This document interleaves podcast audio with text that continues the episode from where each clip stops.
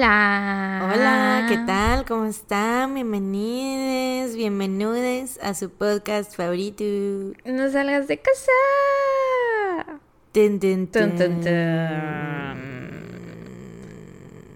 Tengo soy- algo que... Ah, perdón, perdón, yo, sí. y yo, yo soy. Pensé que por eso me señalabas así de tu No, nombre. y tú preséntate.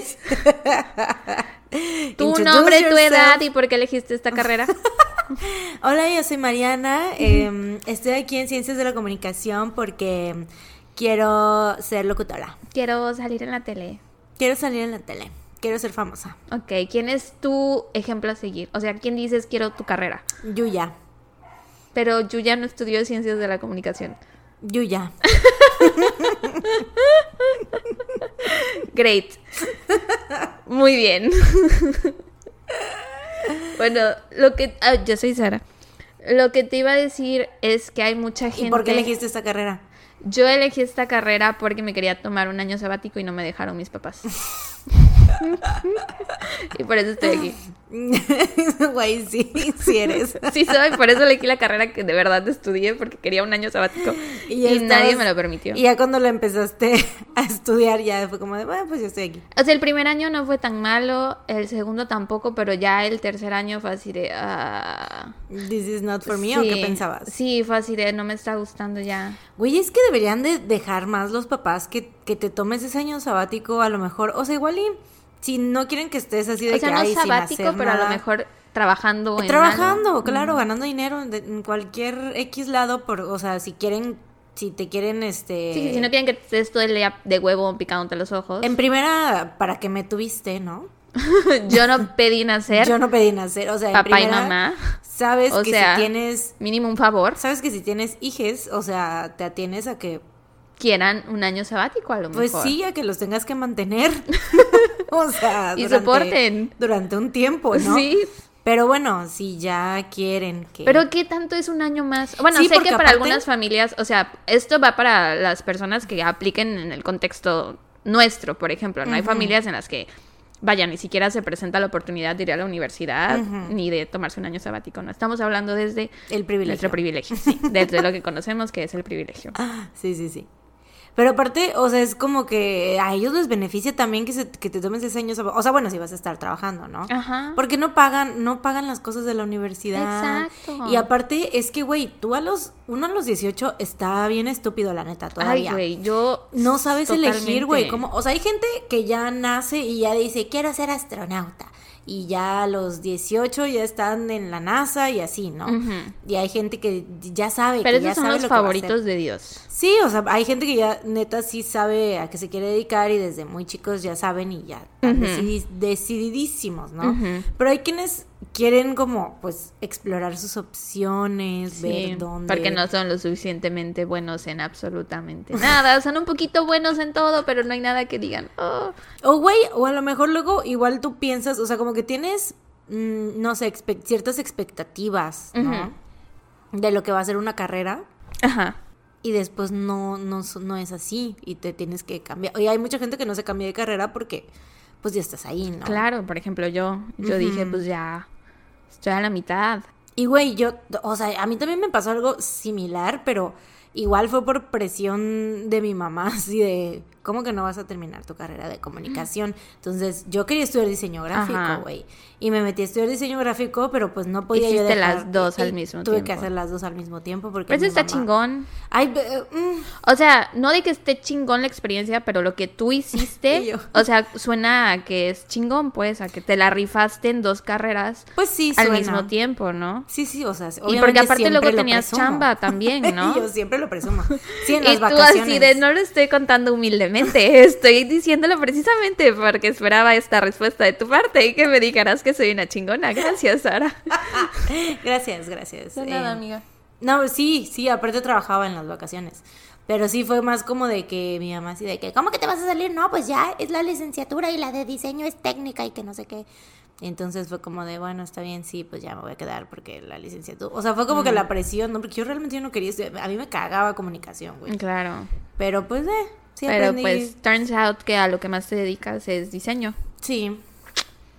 Ahí sí me sirvieron ciertas cosas que aprendí en comunicación. Ciertas cosas. Porque ya sabes cómo son los maestros, güey. O sea, es más como de.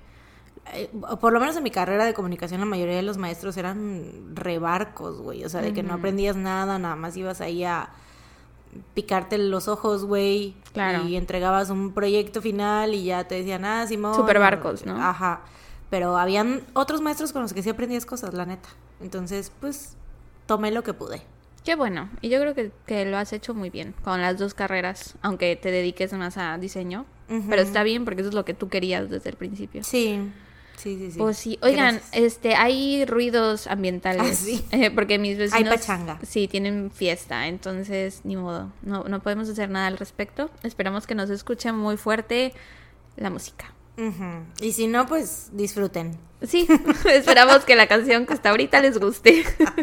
Eh, si quieren, pueden. Eh, Complace- ¿Complaciencias? Complacencias. Complac- Complacencias. Complacencias. Complaciencias. no lo estoy haciendo a Complacencias. propósito. Complacencias. Complacencias. Complacencias. Sí. Gracias. Ok, corte. si quieren una complacencia, díganos. Nosotros se las vamos a pedir a los vecinos ya dentro de una semana. Sí. Para la Pásennos próxima. las. Que les armamos la playlist y que ellos la pongan. Oye, pero lo que te quería decir, empezando, lo que te querido decir desde hace seis minutos. Siete. Siete minutos. Bueno, no empezamos a grabar justo cuando le dimos. Bueno, seis. Seis, seis, no sé, quién sabe. De- lo que te quería decir desde hace rato es que hubo mucha gente muy eh, triste por la corta intro del episodio pasado. Aquí estamos para ustedes. Yo no pensé que fuera a ser un tema, pero la verdad sí sentí bonito que, que fuera un tema. eh, y que aparte había personas preocupadas así de están bien. Las sentí muy agüitadas en la intro. y yo así solo no teníamos nada que decir porque ya habíamos hablado 40 minutos antes de empezar a grabar. Güey, qué risa, pero. A podrías- veces sí nos quedamos sin tema de conversación. a Sí, pero podrías leernos el comentario, el El mensaje. DM que nos llegó. El mensaje que nos llegó, porque yo siento que es. Vale la pena que Sí. todos lo, lo- Ojalá le hubiera escuchen. preguntado a la persona que nos lo mandó si podemos decir su user. Mm. Porque, o sea, creo que es un gran mensaje. Y no creo que quiera permanecer en el anonimato, pero como no le pregunté, será anónimo. Este, alguien nos mandó. Hola, buenos días. Mucho gusto. Soy representante del Comité Organizacional Internacional del Estuntuntun Ofendides. Entre paréntesis, coito. Güey, that's the best part. Ya sé, güey. ¿Cómo se le ocurrió? ¿Por qué son tan Coito, chistosos, güey? No sé, güey, no sé cómo le hacen, güey. En serio, todos deberían de ser comediantes aquí. Sí. Escribo con el motivo de la discriminación que hemos sufrido durante los últimos episodios, donde hemos reportado intros de menos de seis minutos. Algo inaudito. Quiero alzar la voz porque se han perdido los valores familiares en este podcast, ya que es una atrocidad no escuchar un buen chisme antes de escuchar a criminales, asesinos, maniáticos, etc. Muchas gracias, que gocen de un hermoso día. sí, ese fue el día en que nos llegó y amamos. Se mamó. Sí, se fue mamó. un gran mensaje. Sí, gran mensaje y por eso la intro de este episodio va a durar 20 minutos, porque ya saben que a nosotros nos dicen, una persona nos dice algo. Por favor, hagan esto y lo vamos a hacer. Pero si una persona nos dice, por favor, no hagan esto, y lo vamos a hacer nos con más ganas. a- y nos vamos a burlar. Ah, lo que te iba a decir es que de todos modos la intro va a quedar larga porque Hoy tocan los saludos de Patreon. así es. Que por cierto, hubo un malentendido, no sé si quieras que dejemos esto. Pues sí, es que mira, realmente nosotros no sabemos cómo No, funciona pues, Patreon. no sabemos cómo funciona Patreon. Así que no es. podríamos confirmar o negar lo que nos están diciendo tampoco, güey. Porque nos dijeron así de que, ay no, que si se... em, si se, Se suscriben a finales de mes. Ajá, se renueva la suscripción el día primero, ¿no? Ajá. Y- o sea, pero nosotras nos referíamos de que si se suscriben y lo cancelan. O sea, mira, la neta no sabemos cómo funciona bien todo eso, entonces mejor no decimos nada ya. Ok, lean, lean las. Las políticas de Patreon. políticas de Patreon antes de suscribirse, porque no tenemos idea y no queremos mentirles. Pero yo sí les aconsejaría que si se van a suscribir, que sea a principios de mes, ¿no? Ajá, Porque sí, los yo. cobros los hacen, siempre los cobros los hacen el primero de cada mes. Así es. Entonces, pues sí, o sea, de que yo creo que lo que se referían los que no- lo que nos decían era de que si contrataban el 29 iban a pagar eso y aparte iban a volver a pagar el primer Ah, claro. el día primero, no sé qué, porque Sí. siempre se hacen los cobros, ¿no? Sí, sí. Entonces, así sí. Pero, por ejemplo, yo decía que si contrataban Acceso el 29 contenido. y cancelaban antes del día primero, de todos modos iban a seguir teniendo acceso porque tienen acceso, a partir de que pagan, tienen acceso 30 días. Sí, yo también tengo ese entendimiento porque cuando he- eh, me he suscrito a Patreons o a páginas así de contenido pagado, siempre es así, de que Sí, si que yo cancelo, canceles- tengo todavía los 30 días, o bueno, lo que me quede de mis 30 días. Ajá. ajá. Pero pues quién sabe, de todos modos siempre chequen lo que dice Patreon antes de que se unan porque Sí. pues no sabemos. Sí, porque recuerden que nosotras solo es como que, pues nosotras usamos el Patreon, ¿no? Pero no es que seamos las dueñas de No lo creamos. Ni sabemos qué pedo, ¿no? Entonces no es como que un trato que tengan ustedes directísimo con Ajá. nosotras, sino que es una plataforma que nosotras usamos. Entonces, Así es. pues, Aquí sí. lo importante es que nos den todo su dinero. Eh, sí, Eso es lo que importa. eso es lo que importa básicamente. Y entonces vamos a mandarle saludos a nuestros Patreons que que- ya nos dieron su dinero. que ya nos dieron su dinero en el mes de julio. Así es. Un saludo para Fernanda, para Sari Pichardo Torrealba, para Clarisa Ramírez. Clarisa Ramírez, que dice que sería genial que pudiéramos saludar a su prima Dania Sauceda por patrocinarle el Patreon. Uy, sería genial si lo hiciéramos. Sería genial, ¿no? Un saludo. Gracias por patrocinarle el Patreon. a Gracias. Dania Saúl. No, Dania, Dania. gra- Gracias, Dania. Y, y cre- hiciste su nombre de pareja, Danisa. Danisa. Bello. El ship name. Sí. Saludos también para Diana Macías, para Romina Sosa, Aura Felicia Ríos. Mm, Tenemos un saludo especial para Aura sí, Felicia Ríos. ahora Felicia Ríos dice que Elena Brock y Denny Robertson, o sea, saludos para ellas también, porque se juntaron para pagar el Patreon VIP. Ay, me encanta, me encanta que eso pase, porque me gusta pensar que van a hacer amistades a partir de no salgas de casa. Sí. Eso me gusta. Bueno, saludos también para Tat T. Ah, Tate dice que quisiera enviarle un saludo y agradecimiento especial a Javi por ser el mejor novio del mundo. Y también por prestarle su PayPal. Eso. Por eso es el mejor novio del mundo. Si eres. Aunque dice que nunca puede escuchar los episodios con él porque habla mucho y la distrae. Pero lo ama. Ay, muy bien, Javi. Te queremos, Javi, te queremos. Gracias. Sí, valen mil los dos.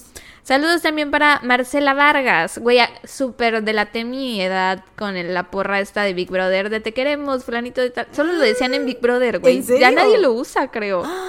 Es algo de. Sí. Ala, yo no sabía que había- eso había salido de Big Brother. Según yo es de Big Brother. Wow. Podría estar equivocada. Big Brother VIP. Bueno, Si alguien sabe, por favor, corríjame. sí. No hace falta que les diga, lo van a hacer. Eh, saludos para. Un saludo para Samantha Magaña, Karen González. Mm, Karen González dice que si le podemos mandar también saludos a Carla Alvarado, que nos quieren mucho y nos escuchan en el trabajo. Eh, saludos, a las dos. Uh, gracias. Saludos también para Charlie, para Lucía Castanedo, para Isa, para Fátima Romero. Hoy, perdón. ¿Estás bien? Sí. Em, para Roxana Palmira García Magal, para Isabela Naranjo Osti, para Ingrid Valeria R. Navarro, para Brenda Vera, para Ale Ah, Brenda Vera, Brenda Vera. Brenda Vera. Manda saludos para Edith Sinache. Eh, como ¿Qué? Sara Sinache. Así como Sara Sinachi. Eh, bueno, manda saludos para Edith Sinache, Erika y Stephanie, que gracias a Stephanie nos escucha. Eh, Stephanie, muy bien por Gracias. convertirlas. Saludos y exacto. Saludos a todas. Sobre todo Stephanie. Sí. Eh, saludos para. ¿A quién fue? Brenda Vera. Ok, saludos para Ale Maldonado. Eh, Alde Maldonado dice que si en el saludo se lo puede mandar también. No, que si le podemos. eh, eh, eh, que le. que le mandemos saludos también a su cuñado Víctor Ramírez, que ya lo hizo súper fan de nosotras y que nos empezó a escuchar desde el primer episodio. Guau. Inaudito. Guau. La verdad siempre me sorprendo cuando tenemos tuntuncitos. Porque es de tanta sobre todo yo, Tanto odio a los hombres. tanto que le escupo a los hombres que es como digo, "Wow, una disculpa. Siempre lo digo esperando que ningún hombre me escuche. Siempre lo dices pensando que toda tu audiencia son mujeres. Ajá, o no hombres. ¿O no? Sí, no, no, hombre. Ajá, sí, sí. Este, un saludo para Perla Rojas, para Mayra Gómez, para San, para Karen Ersan. Eh, Karen dice que si le podemos mandar un saludo a su hija Vicky, que la ama mucho, y que a ella le da risa cuando dice que va a escuchar a las tuntuncitas. Eh, Saludos, saludos. Vicky, Vicky Chamoy. Yo así le diría si fuera mi hija, Vicky Chamoy. Sí le ¿Qué dirías vamos a tu hija. Sí, claro que sí. Si le hubiera puesto, es más, si tengo una hija le voy a poner Vicky Chamoy. No es cierto, yo no. No es cierto, pero saludos a Y Vicky. por eso no vas a tener hijos. Por- eso es importante. Precisamente por eso. Así es. Por eso siempre hago chistes al respecto. Pero- y luego quedo, ¿no? Así, la Mariana embarazada. Con cinco hijos. No, cállate, güey. Vicky Chamoy, Cerveza Sol, Negra Modelo. Si tuviera hijos, no, le- no, no, cerveza sol no, ¿eh? O sea, es mi menos favorita. Tal vez Mm. Estrella. Ok. Estrella, Vicky, y un hijo que se llame Indio, ¿Modelo? Modelo. Le podrías decir Modi. Modelo especial, Heineken. Tus hijos, por favor, alguien haga un meme de todos los hijos de Mariana con sus nombres. Y van a formar una banda, obviamente. Que sean Marianas chiquitos. eh, Todos serían. Bueno, no. Porque hay, si hay Vicky. Ok, ok. no. ¿Qué? Iba a decir que si todos serían niños o si todos serían niñas. No, hay Vicky y hay Eso Estrella. dije, por eso me detuve. Tal vez sí pondría Sol, porque aunque no me gusta la cerveza Es Sol, un se, escucha, nombre, se escucha bonito. Ajá. Sol, Sí. Indio, Heineken. No sé qué más cervezas hay. de repente se me... Pacífico. Ah, barrilito. Barril. claro, barrilito. Nochebuena. Y ya que de una vez hagan una banda o algo, ¿no? Ujú. Patrocinada por los grupos cerveceros. Sí, si ya voy a tener cinco hijos, güey, mínimo que hagan una banda. Los vas a monetizar, por supuesto. Claro. ¿Quiénes- Los Vasquez Sounds, ¿qué, güey? Los Chela Sounds. ¿Qué ha sido de esos morritos? ¿Quién sabe, güey? Seguramente sí han seguido haciendo música, pero como nunca seguimos sus carreras, pues no nos enteramos. Sí. Bueno, un saludo también para Huerta Nutri, para Nancy Alvarado Flores. Ese nombre me suena un montón. Nancy Alvarado Flores dice que quisiera que saludaran a su hermana Melissa, que siempre nos escuchan juntas. A mí también me suena mucho. Tal vez nos manda mensajes. Puede ser, sí. Saludos a las dos chicas. Saludos. Saludos a Mercedes Gómez, a Grecia Ortiz, a Natalia Torres, a Melisa de Min. Ya tenemos otra Min Biased aquí. Ujú. Ah. Las hay en todos lados. Sí, brotan de la nieve como margaritas.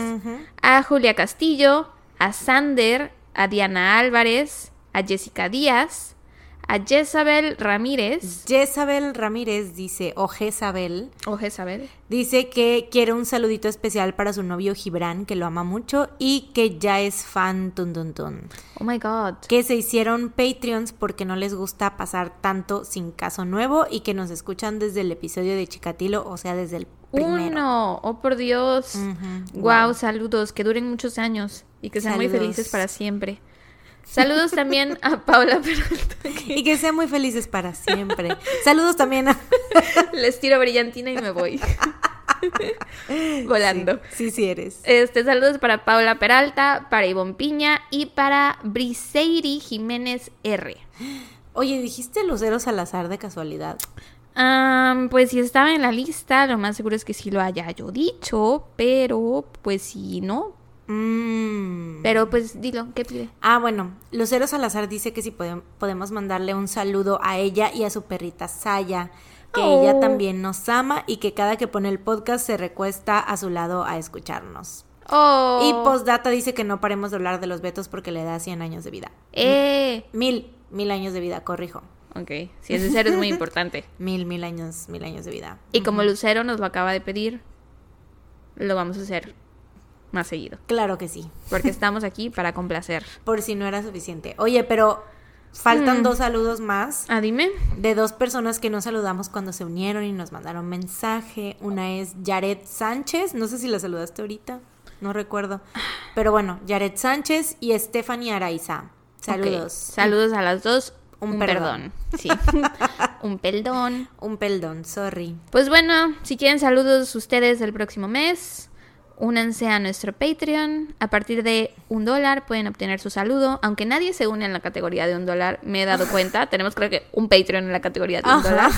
Eh, pero bueno, únanse en la categoría que ustedes deseen. Sí, el dolarito es por sí. O sea, quieren como quedarnos a algo y que dicen. Pa'l chicle. Ajá, dicen, bueno, pues, o sea.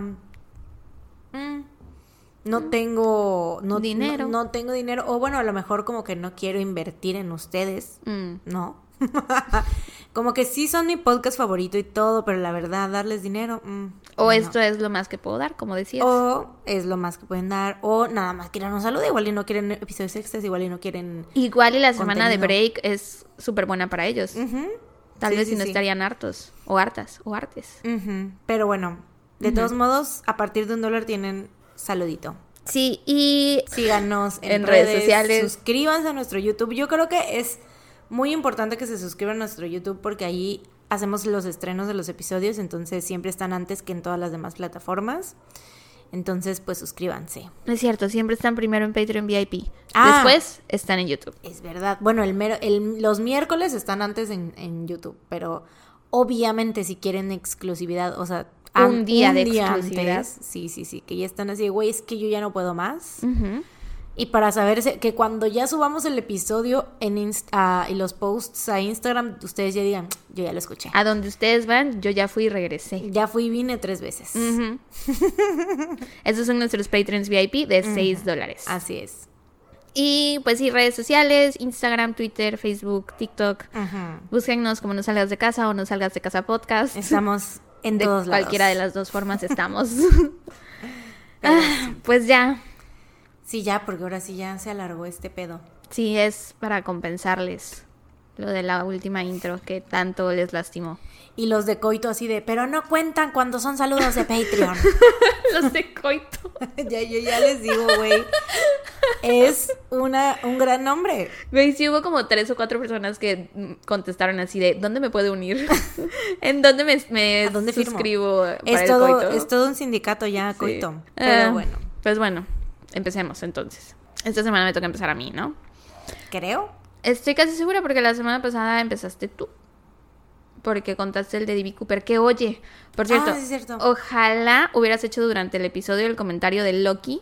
Porque me lo comentaste Ya a mí sé, cuando terminamos de grabar. Lo comentaron un chingo de personas. Un sí montón de gente nos puso. Sí vi, sí vi. Y yo así de yo no entiendo el chiste porque yo no la vi, pero sé que Mariana me lo dijo. Sí, cuando terminamos de grabar justo le dije yo a Sara así de, güey, pues en la serie de Loki sale eh, que, o sea, como hacen una recreación y como si él fuera el D.B. Cooper, ¿no? Porque como no se sabe su identidad, Yes. en como varias, ah, pues hasta te expliqué que era como en la escena de Zulander donde de los... Ajá, sí, sí. Ajá. Y este, y sí se lo dije, pero pues obviamente también, igual como Sara no la ha visto, Sí, pues yo no entendí. fue como de, ah, bueno, chido, gracias por decirme. Y yo lol. Pero no entiendo la referencia.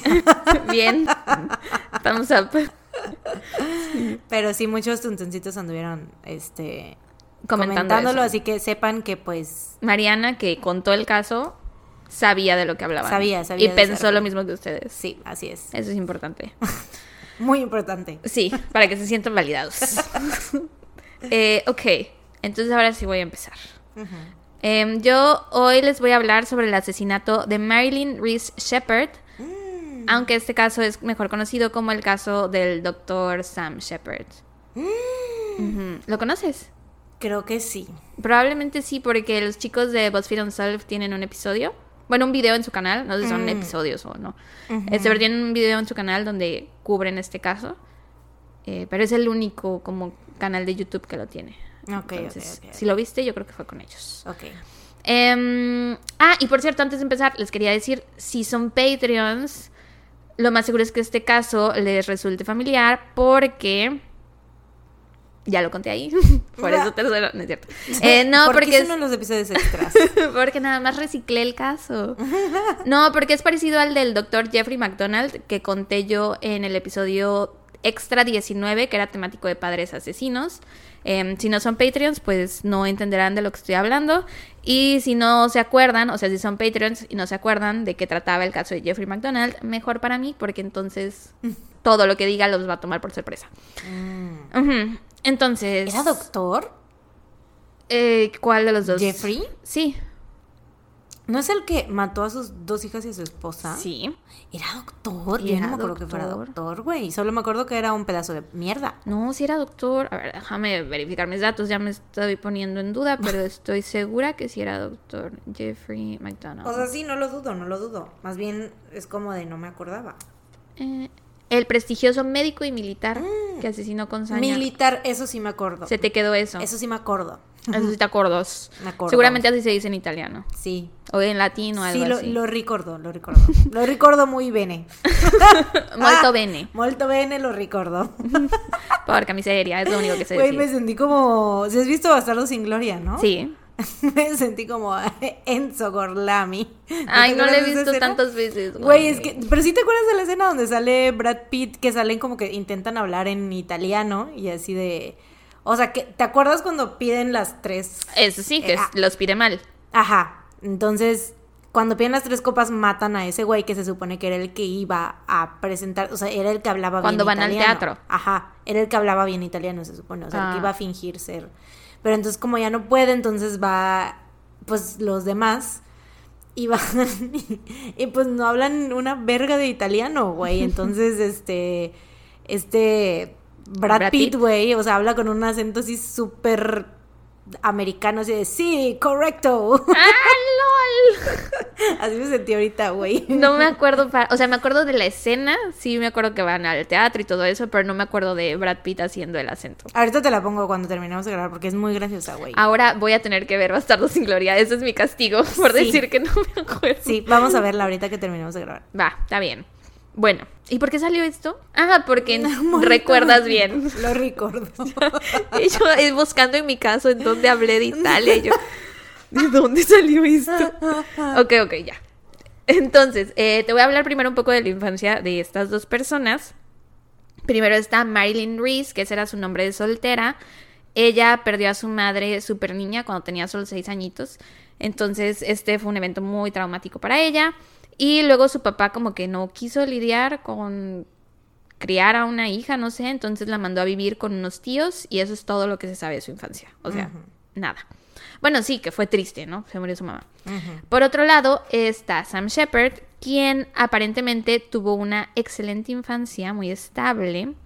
Él era el menor de tres hermanos, su papá era un médico exitoso, entonces pues nació en cuna de oro. En la escuela comenzó a practicar deportes, era súper atlético, jugaba básquet, fútbol americano y también corría, pero ¿ves? El track, así se dice en inglés, en español no sé cómo se dice. Atletismo. Ajá, atletismo, hacía atletismo. Eh, y también fue presidente estudiantil por tres años seguidos. Entonces, pues le iba muy bien en la escuela. Yo creo que era súper popular y estaba en la cima de la jerarquía escolar. Um, Marilyn y Sam se conocieron estando en la secundaria. Los dos fueron a la escuela secundaria Cleveland Heights. Y fue Marilyn quien dio el primer paso. Dicen que lo vio jugando básquetbol y que fue como amor a primera vista. Que se acercó a él, comenzaron a hablar y eventualmente empezaron una relación. Muchas universidades pequeñas de Ohio le ofrecieron a Sam becas deportivas, pero él decidió seguir el ejemplo de su padre y de sus hermanos mayores, no sé si por elección propia o si porque lo presionaban mucho en su familia, como todos eran doctores, eh, pero bueno, él también decidió que iba a estudiar medicina. Primero tomó cursos de medicina osteopática, que es como medicina alternativa, y eventualmente se convirtió en neurocirujano. El 21 de febrero de 1945, Marilyn y Sam se casaron en Hollywood, California. En mayo de 1947 tuvieron a su primer bebé, un niño llamado Samuel Reese Shepard. Entonces a partir de aquí ya a Sam no le voy a decir Sam, le voy a decir Shepard para que no lo confundan con su hijo, que se llama igual que él. Eh, se establecieron en Ohio, donde Shepard se unió a la práctica médica de su padre en el Hospital Bayview. Para 1954 tenían una muy buena vida, buenos ingresos económicos, una gran relación. Ya tenían a su primer hijo, Sam, que tenía 7 años, y estaban esperando al segundo. Y también tenían un perrito, entonces eran como la familia perfecta. Siempre es la familia perfecta. Bueno, no siempre. No siempre. Pero... Pero nunca debería ser, ¿no? Porque es la familia perfecta. Y aparte todo el mundo dice que por esas fechas se veían más enamorados que nunca. Que habían Mm. pasado por unos años difíciles, como una etapa complicada en su matrimonio, pero que la habían superado y que todo parecía ser perfecto ya. El sábado 3 de julio de 1954, Sam fue a trabajar al hospital como de costumbre y por la tarde-noche él y Marilyn recibieron a unos amigos en la casa para beber unas copas y desestresarse y así. Eran unos vecinos suyos que también eran matrimonio y tenían dos hijos. Entonces, pues llevaron a los niños a la reunión también. Y el plan era para los adultos unos traguitos, unos drinks. Coquetos. No te, a mí me da mucha cuando la gente dice drinks. No sé por qué. Vamos por unos drinks. Sí. Le tengo como repele a esa palabra. No sé por qué. A mí me da risa, güey. Me- Pero me daba ri- risa decir, vamos por Traguitos unos coquetos. traguitos coquetos. Siento que las dos, ninguna de las dos me gusta. ni traguitos coquetos ni drinks. Es que traguitos coquetos, güey, o sea, lo siento como que es más en modo así burlón. Y Ajá, drinks- como irónicamente. Ajá, irónicamente. Y siento que drinks la gente sí lo dice. en serio, sí. Ajá. Vamos por unos drinks. Vamos por unos drinks. Y es que, güey, no, o sea, Pops. ¿Cómo se atreven a andar hablando en Spanglish? Sí, güey. O sea, me ¿cómo- caga. O sea, o hablas inglés o hablas español, güey. me caga que hagan eso. Por eso no me gusta que digan. Por drinks. eso te da repele que digan, Sí. vamos por unos drinks. Sí. Yo la odiadora oficial del Spanglish. Iba a decir hater, pero no se puede. Em, entonces, ajá, sí, los, la reunión era para que los adultos se alcoholizaran. Oye, ¿qué año era? 1954. Mm, 3 de julio de 1954. ujú. Y eh, después de beber, el plan era cenar todos juntos.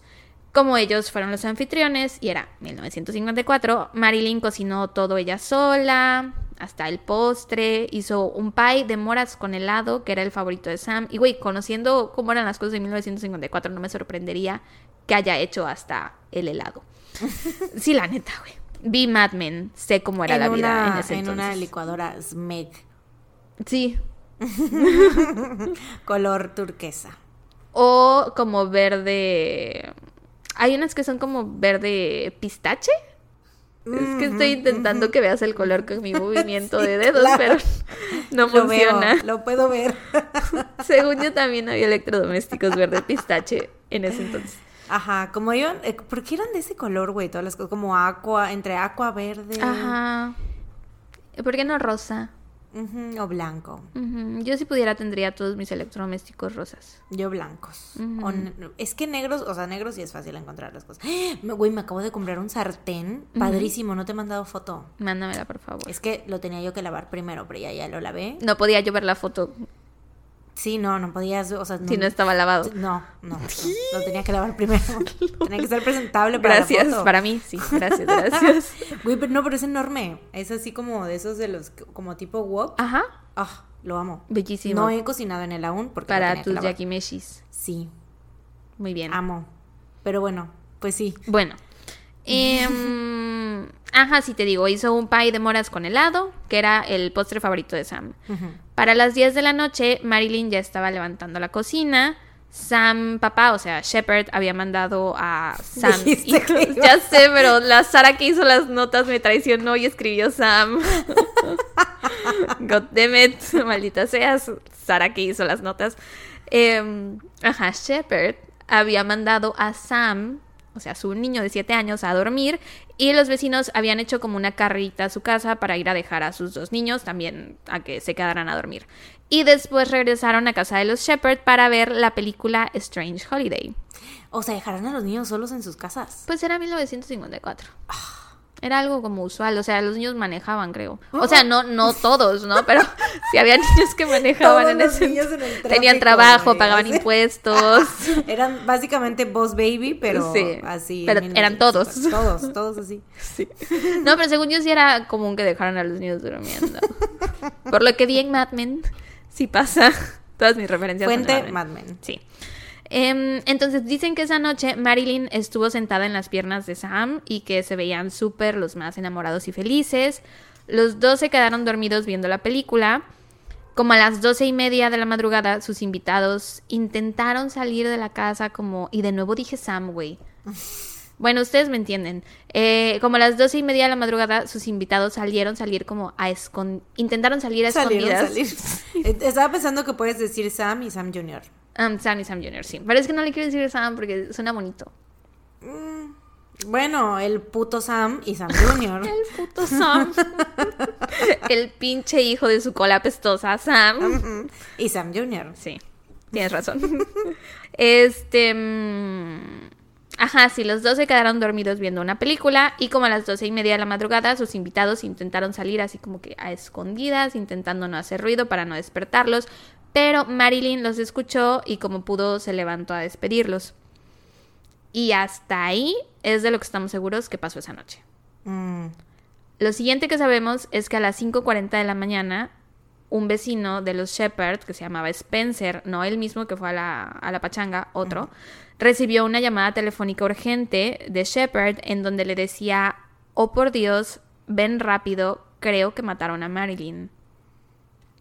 Spencer y su esposa Esther salen corriendo para allá y al llegar encuentran a Sam sin camisa, con los pantalones mojados y con una mancha de sangre en la rodilla. Lo ven muy alterado, la casa está toda tirada, como si hubiera habido una pelea, los cajones de su escritorio estaban todos salidos. Ala, eh, sí se parece un buen al otro. te digo. Y su bolsa de las herramientas que usaba en el hospital estaba volteada y había herramientas tiradas en el piso y así. Spencer se queda hablando con Shepard, mientras que Esther sube a la planta alta, donde se lleva el susto de su pinche vida, güey, porque entra a la habitación principal y encuentra a Marilyn tirada en la cama boca arriba. Tenía la mitad del cuerpo en la cama y la otra mitad como colgando, o sea, estaba Mm, como al pie de la cama y sus pies casi estaban tocando el piso. Le habían quitado la ropa, no por completo, pero sí había partes de su cuerpo expuestas. O sea, ya traía una pijama de pantalón y blusita, o bueno, camisa de botones. Em, y la camisa estaba abierta y tenía como que las boobies salidas y el pantalón lo tenía bajado. Entonces, no estaba completamente desnuda, pero estaba expuesto su cuerpo. Estaba totalmente golpeada. eh, había un charco de sangre alrededor de ella en la cama. Y las paredes también estaban todas salpicadas de sangre. Entonces era una escena horrible. Las autoridades llegan poco después. Shepard todavía se veía desorientado y en estado de shock. Su hijo Sam estaba dormido dentro de la casa todavía, en su habitación, que estaba literal junto a la habitación en la que estaba el cuerpo de su mamá. Y cuando los oficiales llegaron, pues lo sacaron, ¿no? Él cuenta que nada más recuerda como dos adultos entraron a su cuarto y lo despertaron. Obviamente estos adultos eran, eran policías. Y al momento de despertarlo, con sus cuerpos le bloquearon la visibilidad hacia el otro cuarto. Y él hasta la fecha dice que está muy agradecido con cómo lo sacaron de la casa porque no lo dejaron ver a su mamá. O sea, él nunca vio cómo estaba su mamá, cómo estaba el cuarto, nunca vio la sangre, nunca vio nada. Entonces lo sacan cargando de la casa y le preguntan si había visto o escuchado algo durante la noche y él les dice que no, que estuvo dormido y que no se despertó hasta que ellos llegaron. Los forenses inmediatamente se llevan el cuerpo de Marilyn. Después de realizarle la autopsia, descubren que tenía 35 heridas en total, incluyendo 15 fracturas en el cráneo. Tenía las manos súper golpeadas y las uñas llenas de sangre, o sea, como si hubiera peleado con su atacante, que tenía los dedos prácticamente destrozados. Y eh, otra señal que vieron de que peleó con su atacante es que le faltaban varios dientes. Se encontraron en la cama bajo su cuerpo algunos de sus dientes, sí. Y se cree que los perdió porque mordió con mucha fuerza a su atacante. ¡Hala! También descubren que tenía cuatro meses de embarazo y la causa oficial de muerte no fueron los golpes, ninguno fue fatal, más bien se desangró hasta morir. Mm, Y al final lo que dice el forense es que el asesinato de Marilyn parecía más que había sido por un ataque de ira que por motivos sexuales. Em, que por la posición en que la encontraron, pues sí, uno podría pensar que había sido algo sexual, ¿no? Shepard es trasladado al hospital porque pues sí tenía varias heridas. Los policías van a entrevistarlo y ahí es donde él les cuenta su versión de los hechos. Les dice lo que ya sabemos sobre la noche anterior, que fueron los vecinos, que bebieron, cenaron y después vieron una película. Les cuenta que Marilyn se sentó en sus piernas por un rato mientras veían la peli, pero que después él se pasó al sofá y ahí se quedó dormido, no sabe a qué hora, no se dio cuenta cuando se fueron los invitados, no se dio cuenta cuando Marilyn se subió a dormir, nada, él se quedó dormido ahí. Que luego, como a las cuatro y media de la mañana, empezó a escuchar gritos y que él pensó que eran como unos ataques que le daban a Marilyn que le habían pasado en su primer embarazo, como si fueran convulsiones. Y pues como ella estaba embarazada, él pensó que eso era lo que pasaba, entonces se despertó de golpe y corrió a ver cómo estaba. Al entrar a la habitación, de pronto alguien le dio un golpe y lo tiró al piso.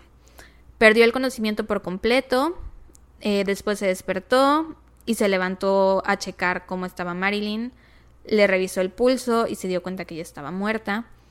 Eh, después fue a ver a su hijo, fue a la habitación de Sam y lo vio que estaba bien, que estaba dormido, que no pasaba nada.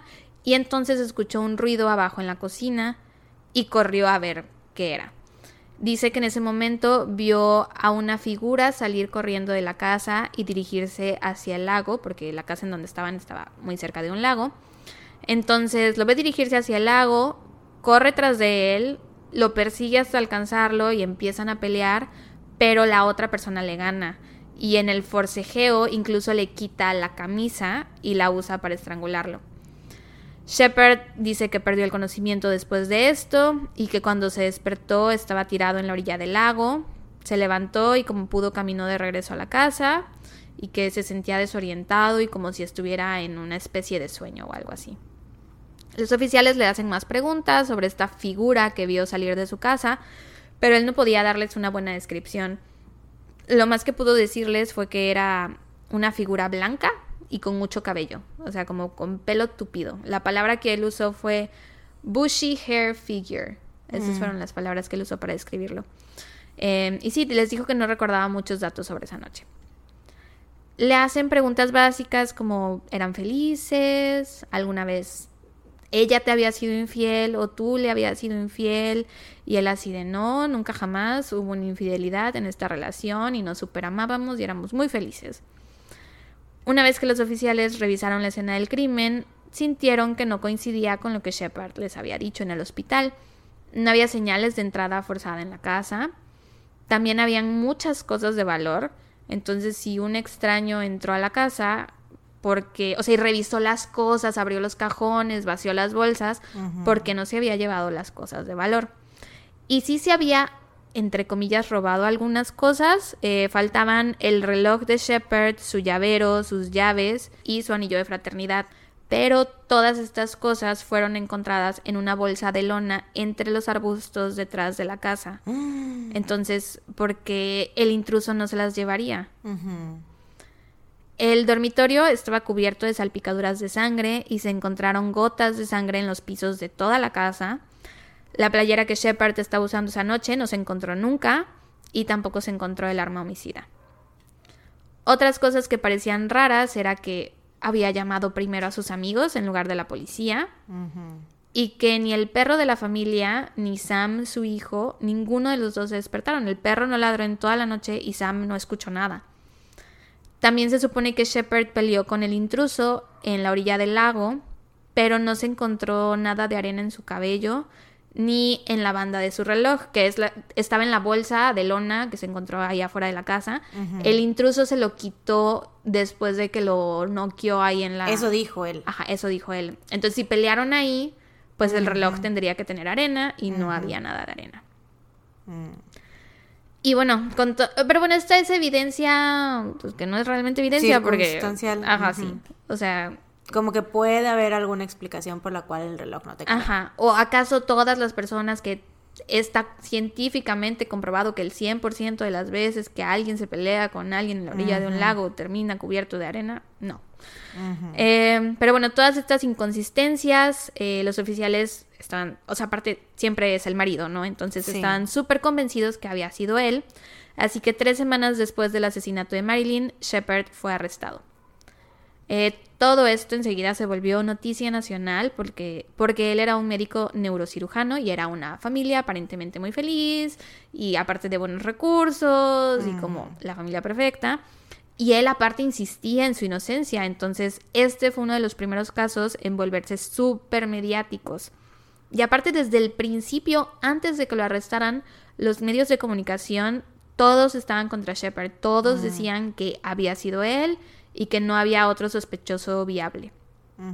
y como Pero más como por la historia, ¿no? Exacto. que esto va, se va a ver súper bien. En por los, encabezados, por vender más periódicos, porque pues no, no sabían, güey, no eran investigadores, ¿no? Y como hemos visto en otros casos, esto definitivamente afectó el resultado del juicio, que comenzó el 18 de octubre de 1954 y duró nueve semanas. El juez durante todo este proceso se negó a secuestrar el jurado y este fue un gran error porque sabemos que el jurado no debe ser influenciado por nada más que por lo que se dice en la corte o bueno, en la sala de juicios. Y este al ser un caso tan mediático, obviamente que saliendo de ahí... Que a ver, claro, sí, sí, sí. Tuvieron que haberlos aislado de todo. Así es. La versión que presentó la fiscalía de los hechos fue que Shepard se quedó dormido en el sofá como había dicho pero que se levantó en la madrugada y subió a su habitación con la intención de tener relaciones sexuales con Marilyn, que ella no quería y no se dejó, y entonces Shepard comenzó a golpearla y la ira se apoderó de él y terminó asesinándola a golpes con algún tipo de instrumento quirúrgico. Eso es lo que ellos decían que había pasado. Que después de eso se limpió en el lago de la sangre de Marilyn, se quitó la camisa ahí, desordenó su casa para que pareciera un robo y le llamó a sus vecinos. La fiscalía dice también que las heridas que Shepard tiene, eh, bueno, que Shepard tenía, algunas debieron ser resultado de su pelea con Marilyn y que otras seguro habían sido autoinfligidas. La defensa argumentó varias cosas, obviamente, sobre las heridas que presentaba él, que era prácticamente imposible que se las hubiera hecho él mismo, sobre que la casa estaba llena de sangre y que él no tenía ni una sola mancha en el... Bueno, que no tenía más que una mancha en el pantalón más bien, era la única mancha de sangre. Y también mencionaron lo de los dientes de Marilyn, que... En eso estaba yo pensando, o sea, si mordió a la persona, él tenía... no tenía nada. No tenía ninguna herida abierta y tampoco había marcas de mordidas, nada. Ah, ¿Qué tal que le quitó los dientes? Él. bueno, esa no es una teoría que se haya presentado. y supongo que. ¿Qué tal ¿Qué tal que, Marilyn se quitaba sus dientes antes de dormir y los ponía debajo de su cuerpo todas las noches? claro, para que la de, la, de los dientes. No, este. O sea, pero que él se los pudo haber. bueno, si no hay. Supongo que si no hay teoría es porque no hay evidencia de eso. o sea, de que se los hubiera tumbado a golpes, pues. Esa es una teoría. Pero ah. a eso iba, sí, sí, sí. Bueno, es que es distinto lo que estabas diciendo, a que se los hubiera tomado. se los quitó uno por uno. Porque hay, hay asesinos que sí quitan los dientes así, ¿no? Eh, hay quienes creen que los dientes bueno, que lo de los dientes fue por la golpiza. Es que, ajá, o sea, a mí se me hace raro porque cuando has escuchado que por morder a alguien se te caigan los dientes. Bueno, no sé y no quiero especular sobre la salud dental de 1954, mm. pero sí, muchas personas... Tenían los dientes podridos. Ajá, y mucha gente que vivió en ese entonces ahora usa dentaduras, entonces... Mm. Tal vez la salud Pero es que se me hace como algo extremo, o sea, como que si le muerdes a alguien, o sea, no sé, como que... No, no le faltaban todos, le faltaban dos. Mm, que eran los dos, supongo que los dos incisivos, los dos de enfrente centrales. Con más razón, güey, siento que eso es como que más... O sea, lo veo más lógico que se le hayan caído de de los golpes. de un golpe, ajá, a que por una mordida. Bueno, hay quienes piensan igual que tú, pero un criminólogo llamado Paul L. Kirk, del que les voy a hablar más adelante, dijo que si la golpiza le hubiera roto los dientes, se habrían encontrado pedazos de dientes dentro de su boca y que también mm. hubiera tenido eh, los labios lastimados, como cortados. Eh, ah, eso era no era el caso. Eso era lo que yo decía, de que a lo mejor eh, o sea, tenía que ver también con la, con cómo estaba alrededor de su boca, ¿no? No, pero bueno, este, este criminólogo dice que por la evidencia él considera que no pudo ser por la golpiza. Mm. También la defensa presentó a dos testigos que dijeron que habían visto a un hombre de pelo tupido cerca de la casa de Shepard el día del crimen, o sea, justo como él lo describía. Mm. Pero lo que creo que terminó sellando el destino de Shepard fue una mujer llamada Susan Hayes que testificó para la fiscalía. Ves que le preguntaron así de, oiga doctor, ¿y alguna vez le ha sido infiel a su esposa? Y él así, no, jamás. Bueno, y pues la Susan, yo tengo otros datos. sí. Turns out que Susan Hayes había sido su amante. Mm. Era una técnica de laboratorio de 24 años que trabajaba en el mismo hospital que Shepard y que tuvo una relación con él. Y aparentemente Marilyn sabía de esto, pero... O Mm. Lo sea, perdonó. no lo perdonó, pero lo dejó pasar porque no era la primera vez que le era infiel. Mm. Le había sido infiel que ella supiera una vez más en el pasado cuando ella estaba embarazada de Sam, de Sam Ah. Jr. Güey, ni me hagas hablar al respecto. ¿Cómo engañas a una mujer embarazada? O sea, siento que es de los peor, las peores cosas que puede hacer un maldito hombre, güey. Canalladas. Sí, o sea, es de las cosas más bajas, viles y crueles. O sea, que no involucran asesinar a alguien. Sí, asesinar, violar. O sea, Pero como sí, en cuanto a traición, pues, o sea, es como de las cosas. O sea, ¿cómo engañas a tu esposa embarazada? Ya sé, ¿Cómo te atreves? qué poca madre. Pues este güey le había sido infiel a Marilyn cuando ella estaba embarazada de su primer hijo. Mm. O bueno, eso recuerdo. Según yo, esos son mis datos. Em, entonces, pues esta, la primera vez sí lo confrontó y de hecho en ese entonces em, Shepard estaba viviendo creo que en California y, y hablaron y entonces se mudó a Ohio para que ya no siguiera viendo a esta mujer y bla, bla, bla. Pero pues ya ahorita Marilyn dijo así como de, bueno, pues ya, lo dejó pasar, ¿no? O bueno, hasta el momento que supiéramos, lo dejó pasar, no sabemos. Sí, aparte en aquel momento, en aquel entonces era mucho más difícil divorciarse. ¿no? claro, las mujeres en aquel como- entonces no podían hacer nada. Era impensable porque era como de, no, pues ya te tengo que perdonar porque ya me casé contigo y no me sí, queda no de me otra". queda de otra, exacto. Em, entonces, pues para esto, digo, esto para la... No, ¿qué?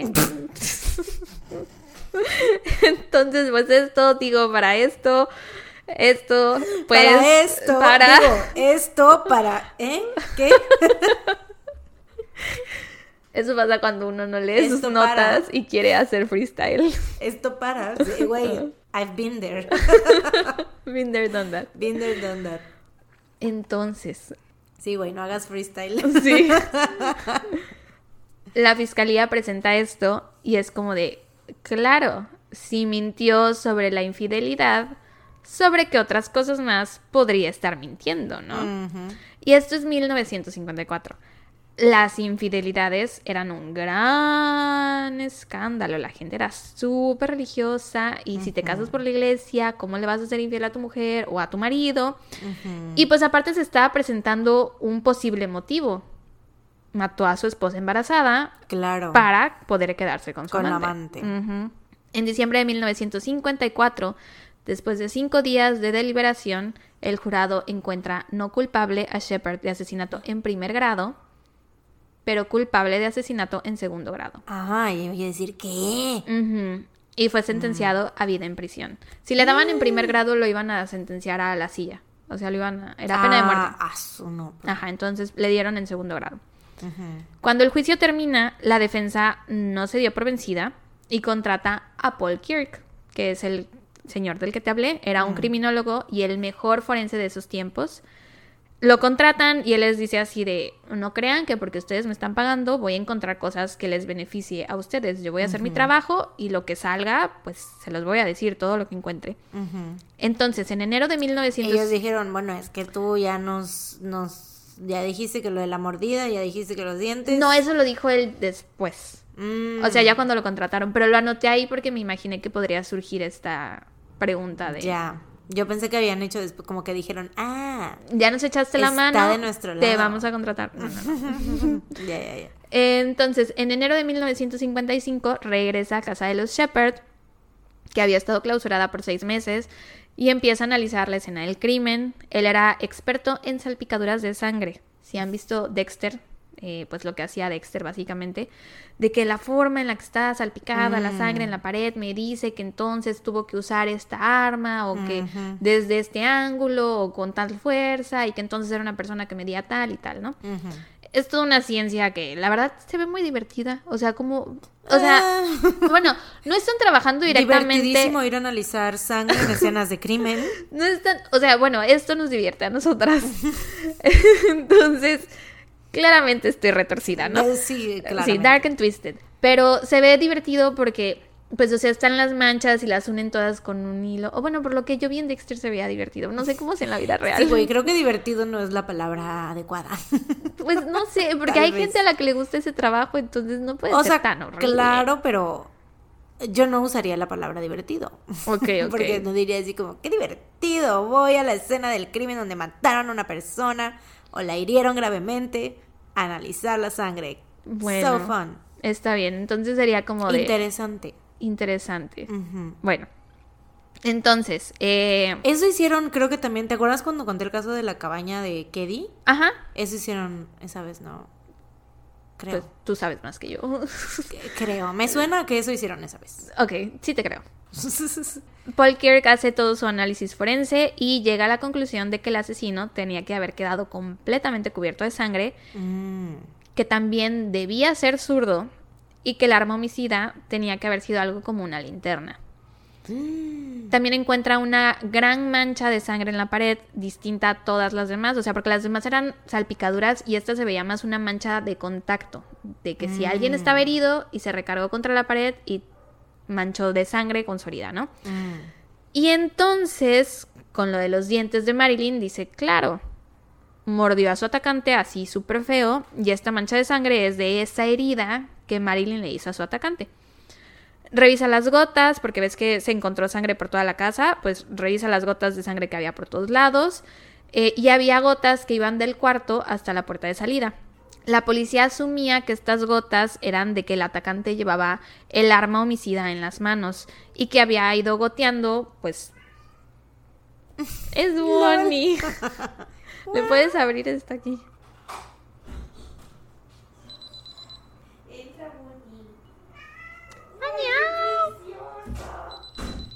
Pues sí. Ajá, sí, sí. Que la policía creía que era el atacante que llevaba el arma homicida en las manos y que había ido goteando hasta salir de la casa.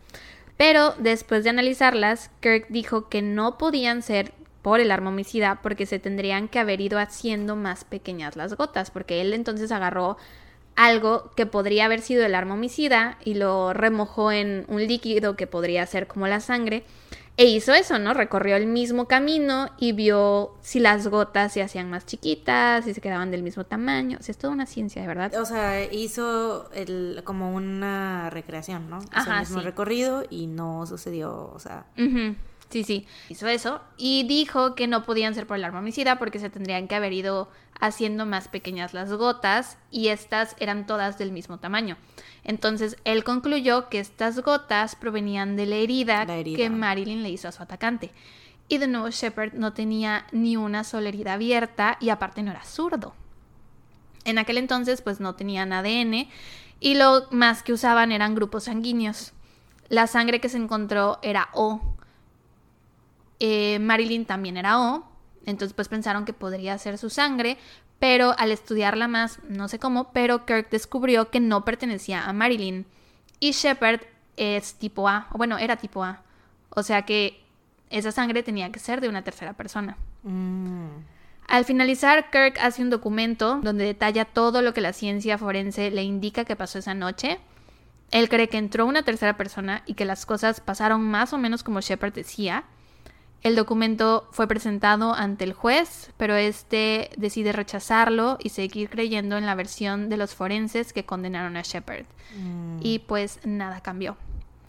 Hasta que en 1963 se estrenó una serie de televisión llamada El Fugitivo, que en 1993 se adaptó a una película protagonizada por Harrison Ford y Tommy Lee Jones. No sé si la has visto. Creo que sí. Yo no la he visto. Eh, A mí me vale verga.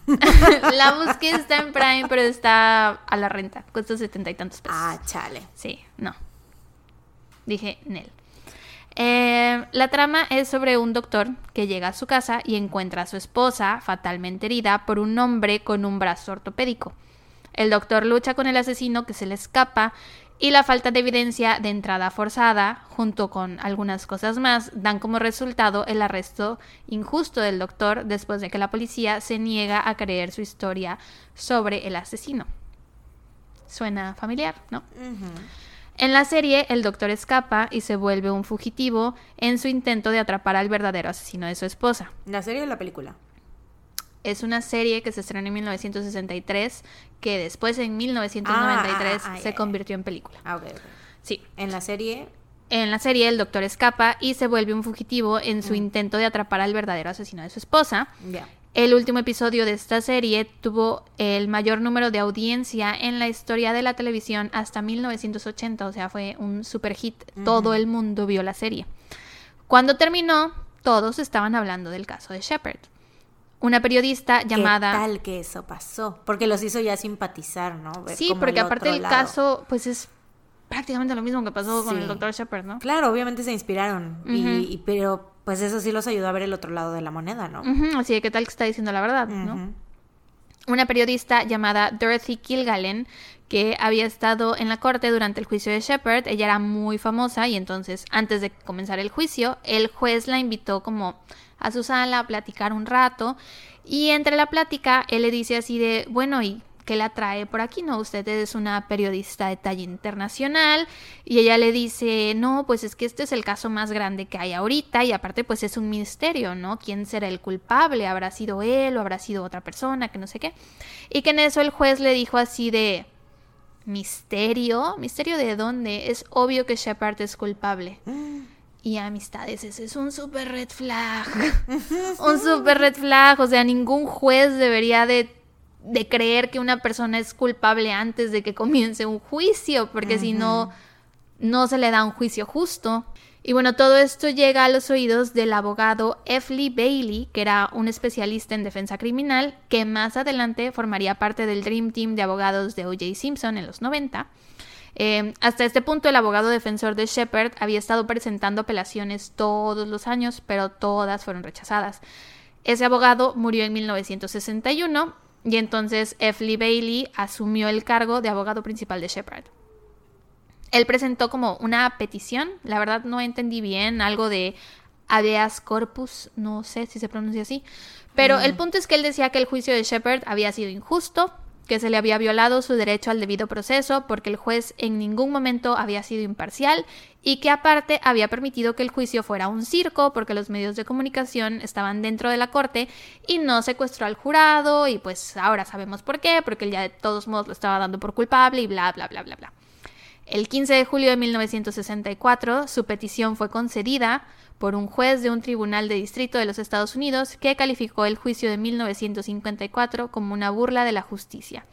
Y entonces, 10 años después de su sentencia, Sam Shepard fue puesto en libertad bajo fianza. Ah, Wow. Pero O sea, no me- obviamente, no me, lo esperaba tampoco, ¿eh? O sea, esto como está que- lleno de giros y de cosas que no te vas a esperar. Es que siento que es como que, o sea, no hay manera, o sea, bueno, hasta ahorita es como que it can go either way. Sí, no sabes. Está diciendo la verdad, está mintiendo, quién sabe. Obviamente sale, pero su vida ya nunca sería igual. En lo que él estuvo en prisión, su madre se suicidó de un disparo poco después de que lo condenaran, güey. Cuando escuchó la condena se suicidó. 11 días después de que la mamá se suicidara, A la bestia. su papá se murió de una úlcera gástrica sangrante y de cáncer de estómago. No 11 días mames. después de lo de la mamá, güey. A la madre, güey. No puede ser. Sí. Y su ex suegro, el padre de Marilyn, también se suicidó. Sí, o sea, este caso, esta sentencia, o sea, ya sea que fuera por la sentencia, por cómo manejaron el caso o simplemente por lo que le pasó a Marilyn, este, pues, Cobró más vidas. Sí, estuvo muy gacho. Lo dejaron salir de prisión, pero no lo estaban dejando ir tal cual. Se programó un segundo juicio que tuvo lugar a finales de octubre de 1966 y ahí se presentó ante el jurado, que esta vez sí estuvo secuestrado, toda la evidencia forense que Paul Kirk había descubierto. Y aparte este es un jurado que había visto la serie El Fugitivo, ¿no? Entonces, pues bueno. Claro.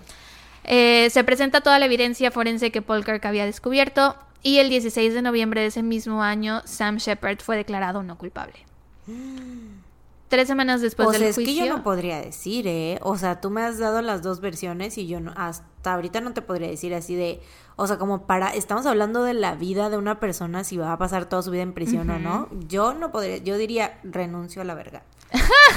Me abstengo. Yo diría, yo no puedo eh, confirmar o negar. Pues es que en estos casos, pues es eso, cuando hay duda razonable, entonces es no culpable. Ajá. Te tienen Pero que probar tampoco que podría es decir culpable. que no. O sea, ¿qué tal que sí es? ¿Qué tal que sí es? Por eso digo renuncio. Pero si estás dudando, O sea, estoy dudando de si sí y estoy dudando de si no. pero entonces sí es no culpable, ¿no? Pero ¿qué tal que sí fue? O sea, yo no sé, no sé. No sé. Qué no bueno sé. que renunciarías. Sí, sí, sería una pésima jurado, claro. O sea, güey, si no me puedo decidir ni qué calzones ponerme el- en el día a día, ¿tú Güey. crees? ¿Tú crees que van a, o sea, no quisiera que mis manos estuviera así de ten Por toda esta dos, evidencia y de, evidencia y decide si este vato es culpable? Güey, no, no. Por dos, güey. Mucha presión. Yo que tengo bien poquitas opciones para comer de comprar comida en la calle, aún así, eh, de las dos opciones que tengo, me cuesta un trabajo decidir, güey, y me tardo horas y es horrible, güey. Entonces sí, yo tampoco podría ser jurado, la neta. Tres semanas después del juicio, Shepard apareció como invitado en el episodio del 7 de diciembre de The Tonight Show starring Johnny Carson. Después trabajó con un escritor fantasma para escribir el libro Endure and Conquer, que presentaba su versión del caso y, discu- y discutía sus años en prisión. Intentó volver a su vida normal, o sea, volvió a practicar medicina, pero tenía muchos problemas de alcoholismo. Aparte ya estaba súper fuera de práctica y entonces dos pacientes se le murieron mientras los estaba operando. Y así de que uno hoy y el otro a los tres días. Ala. Entonces se le prohibió chico, ejercer pues, medicina no, nuevamente. Sí, pues, sí, no, no, no. Comenzó a salir con una nueva mujer y su nuevo suegro era luchador profesional y pues lo empezó a entrenar hasta que en agosto de 1969 Shepard debutó a sus 45 años como Killer Sam Shepard. Ah, O sea, Sam Shepard el asesino. qué De pésimo gusto, güey. horrible, ¿eh? O sea, no, no, no, no, no, no. ¿Quién lo maquilló? Oigan, ¿quién lo vistió? Qué poca, güey. ¿Cómo? ah, Luchó en más de 40 combates hasta que murió en abril de 1970. O sea, estuvo libre súper poquito tiempo, güey. ¿De qué murió? Por el alcoholismo. Mm. Sí. Eh, dicen que fue una falla en el cerebro que ocurre cuando ya tienes demasiados problemas de alcohol. Mm, Y también por falla hepática, algo así, insuficiencia hepática. mm. Sí, Em, todo se relaciona, ¿no? Con el alcohol. Y ustedes podrían estar pensando que ya pasó mucho con este caso, ¿no? No. Seguramente ya estoy por terminar. There's more. Así es, amistades, aún nos falta. Porque 40 años después del asesinato de Marilyn en los 90, su hijo Sam Shepard Jr., que ya era un hombre adulto, encuentra a un posible sospechoso, ¿Qué? Richard Everling. Everling tuvo una infancia difícil, estuvo en casas de acogida, le diagnosticaron psicosis a los 9 años. El padre de Everling murió envenenado y la policía sospechaba que había sido él, pero nunca lo pudieron probar Mm, y eventualmente, muchos años después, fue a prisión por el asesinato de una mujer. En los 50, él era un handyman que se dedicaba a cambiar ventanas y a pintar y a hacer trabajitos, ¿no? Y una de las casas donde trabajaba era la de los Shepard. Dicen que estaba eh, obsesionado con Marilyn, que la veía como la madre que nunca tuvo, pero que también tenía esta dicotomía del Madonna Whore Complex, o sea, eh, que es esto de que básicamente los hombres ven a las mujeres en dos grupos, como zorras, prostitutas sucias y virginales puras y limpias, ¿no? Mm. Y que entonces él tenía esto con Marilyn, que a veces la veía como una zorra, prostituta sucia y a veces la veía virginal, pura y limpia y estaba obsesionado con ella. En 1959, Everling fue arrestado por robar y entre las cosas que le quitaron que traía, se encontraron anillos que pertenecían a Marilyn Shepard. Mm, Él admitió que los había robado. Los oficiales en ese momento pues le intentaron como a, a ver si cae, ¿no? A ver si, si resulta que atrapamos al criminal. Y le dicen, oye, y hablando de eso, ¿qué hacía tu sangre en casa de los Shepard? Porque ahí encontramos sangre tuya, ¿qué hacía ahí? Y él les dijo, ah, sí, es que saben que la última vez que fui a trabajar ahí, que fue el mismo día que asesinaron a Marilyn Shepard, me corté poniendo unas ventanas. Y por eso estaba mi sangre por toda la casa, porque pues goteé por, Por todas toda la casa. Para ese entonces ya era 1959 y pues Sam Shepard ya había sido declarado culpable del asesinato de su esposa, Así que pues le dieron carpetazo y a Everling lo dejaron ir libre. Aparte le hicieron una prueba de polígrafo y pues salió que no mentía. Claro, claro. Entonces lo dejaron ir.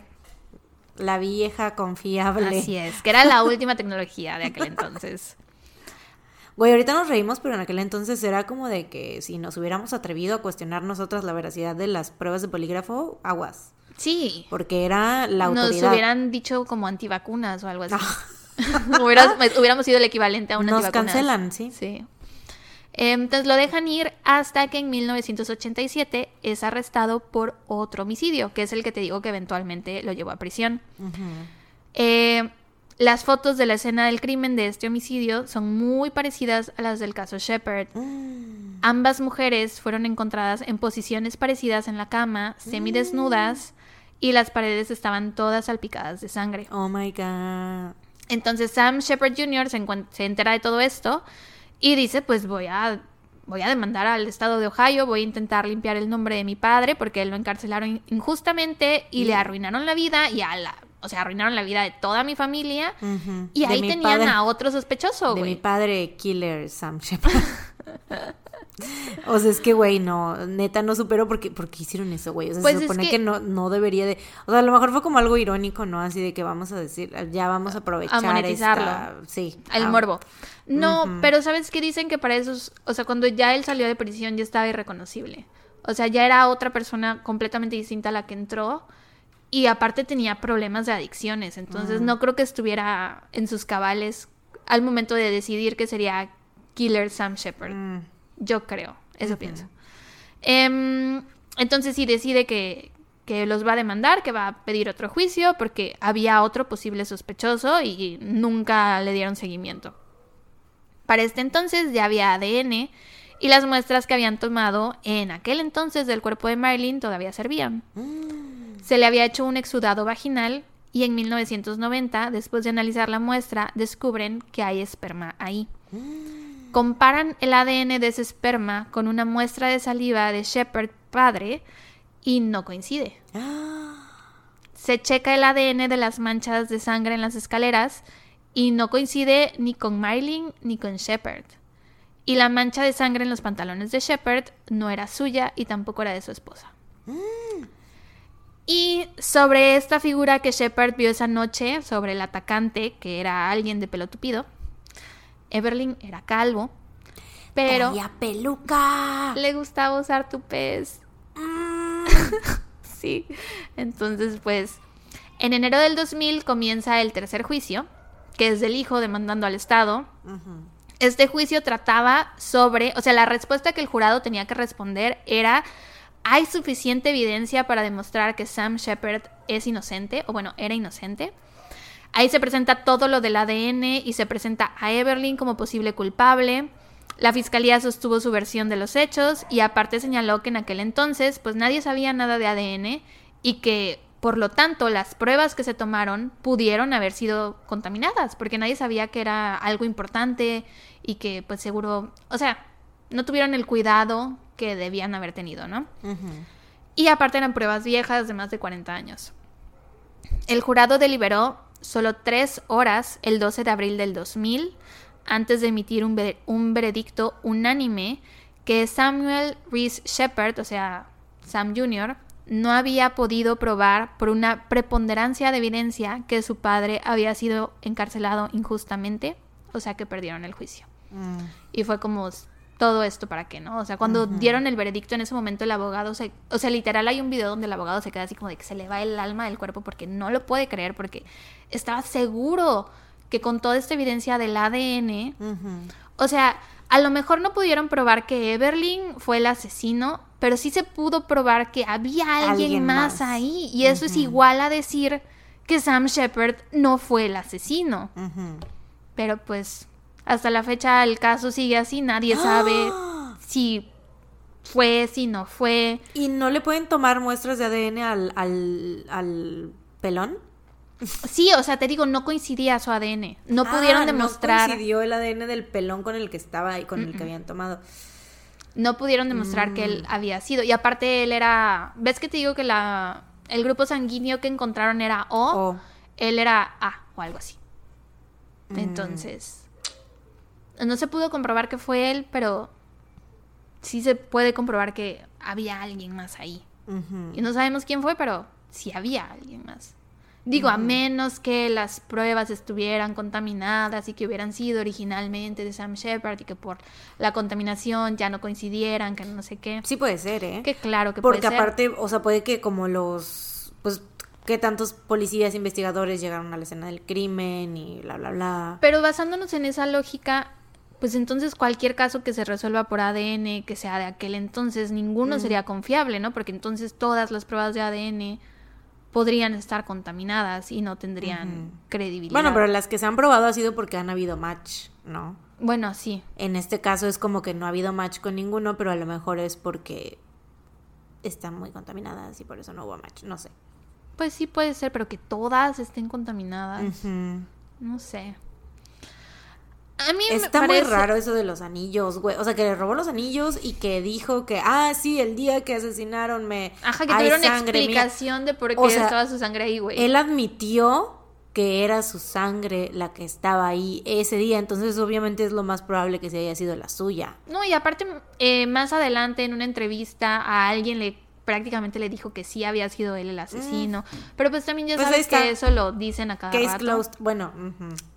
A la Ah. gente le mama adjudicarse asesinatos. Exactamente. A mí lo que más me puede no es si fue él o no, sino que creo que si hay evidencia De que hay alguien más. Ajá. O sea, de que hubo alguien más ahí involucrado Sí. y por lo tanto esto quisiera decir que Shepard no fue. Así es, eso es lo que a mí más me pueden. O Güey, sea, a mí sí, me... Qué dolor la, o sea, todo lo que Su familia se dio, vivió. sí, o sea, todo lo que salió después, o sea, la mamá que se suicidó, el papá que se murió, el que fue el papá, Suegro, de, el papá de Marilyn. ajá, que también se suicidó, o sea, güey, Y el pequeño Sam, güey, que se quedó sin abuelos. claro, y sin papá y sin mamá, porque pues el papá Así estuvo en la cárcel y luego pues se dio, se perdió en el alcohol. Sí. pues obviamente pobre hombre también y luego presentar toda esa evidencia y pensando que puede- ya podía como Sí, queriendo limpiar el nombre de su papá, güey, o sea, no cierre, dándose por vencido. el- sí y le dicen el chavo Mm. chale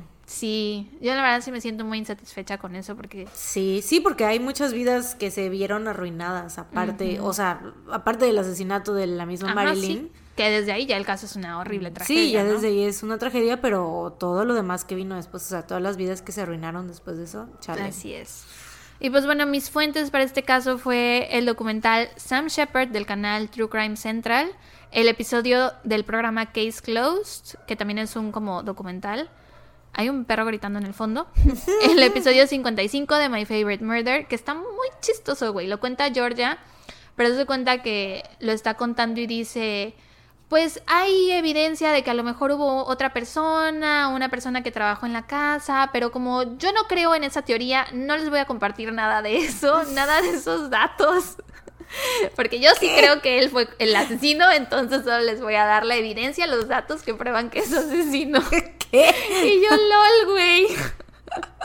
y tú al revés o sea tú que sí no crees que haya Ajá. sido él no No, pues sí, es para que cada quien haga, o sea, forme su propia opinión, ¿no? Yo les comparto la mía de que yo no creo que haya sido la verdad.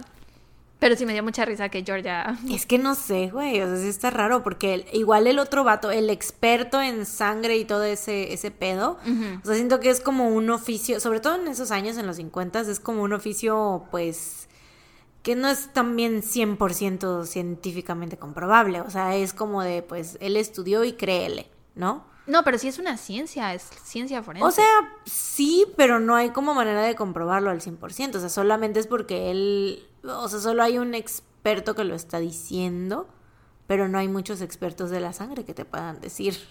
Bueno, en aquel ¿No? entonces era el... Ajá, sí era de los primeros, era pionero, supongo que a eso te refieres, ¿no? Sí, sí, sí. Pero bueno, independientemente de eso, sí está lo del ADN, que eso fue ya en los 90 y que no tuvo nada que ver con el análisis que hizo de las salpicaduras y eso.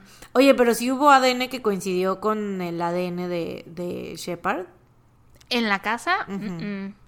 Y de Marilyn sí, o sea, sí había sangre. No, tampoco. Pues es que cómo no va a haber ADN de Marilyn y sangre, o sea, como que, ¿no?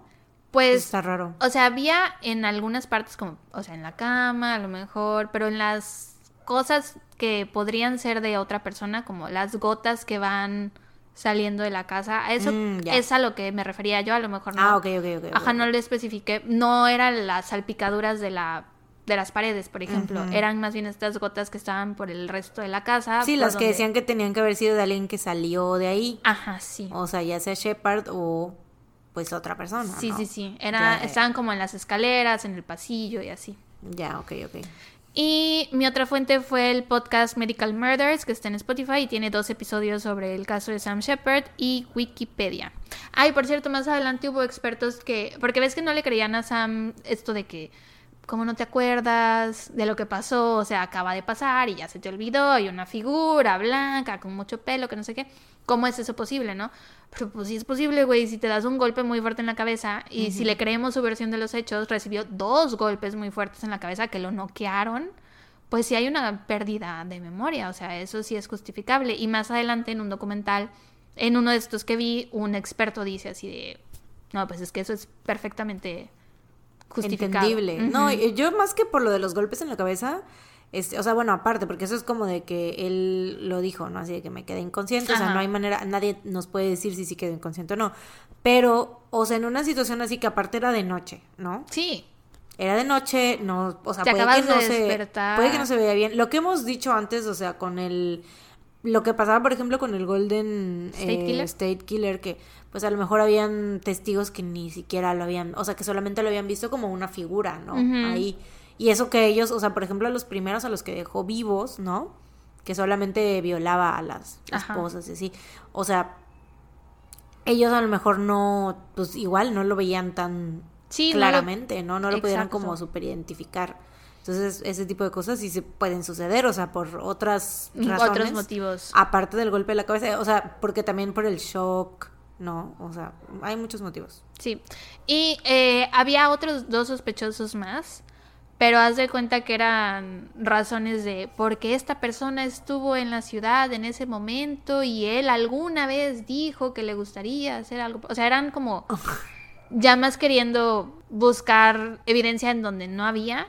Y el contender más fuerte era Everlyn y ya fue por eso que solo lo puse a él. Pero ahorita me acordé de los otros sospechosos porque mi otra fuente fue BuzzFeed Unsolved y ahí hablan de los otros dos sospechosos. Y ya, pues eso es todo sobre este caso. The Suspects. Bueno. Ay, pues, güey, gran, gran trabajo, muy interesante. Muy largo, pero bueno, también hicimos muchas pausas. A ver, ¿de cómo queda esto? Hicimos muchas pausas y muchos comentarios. Sí. Great job.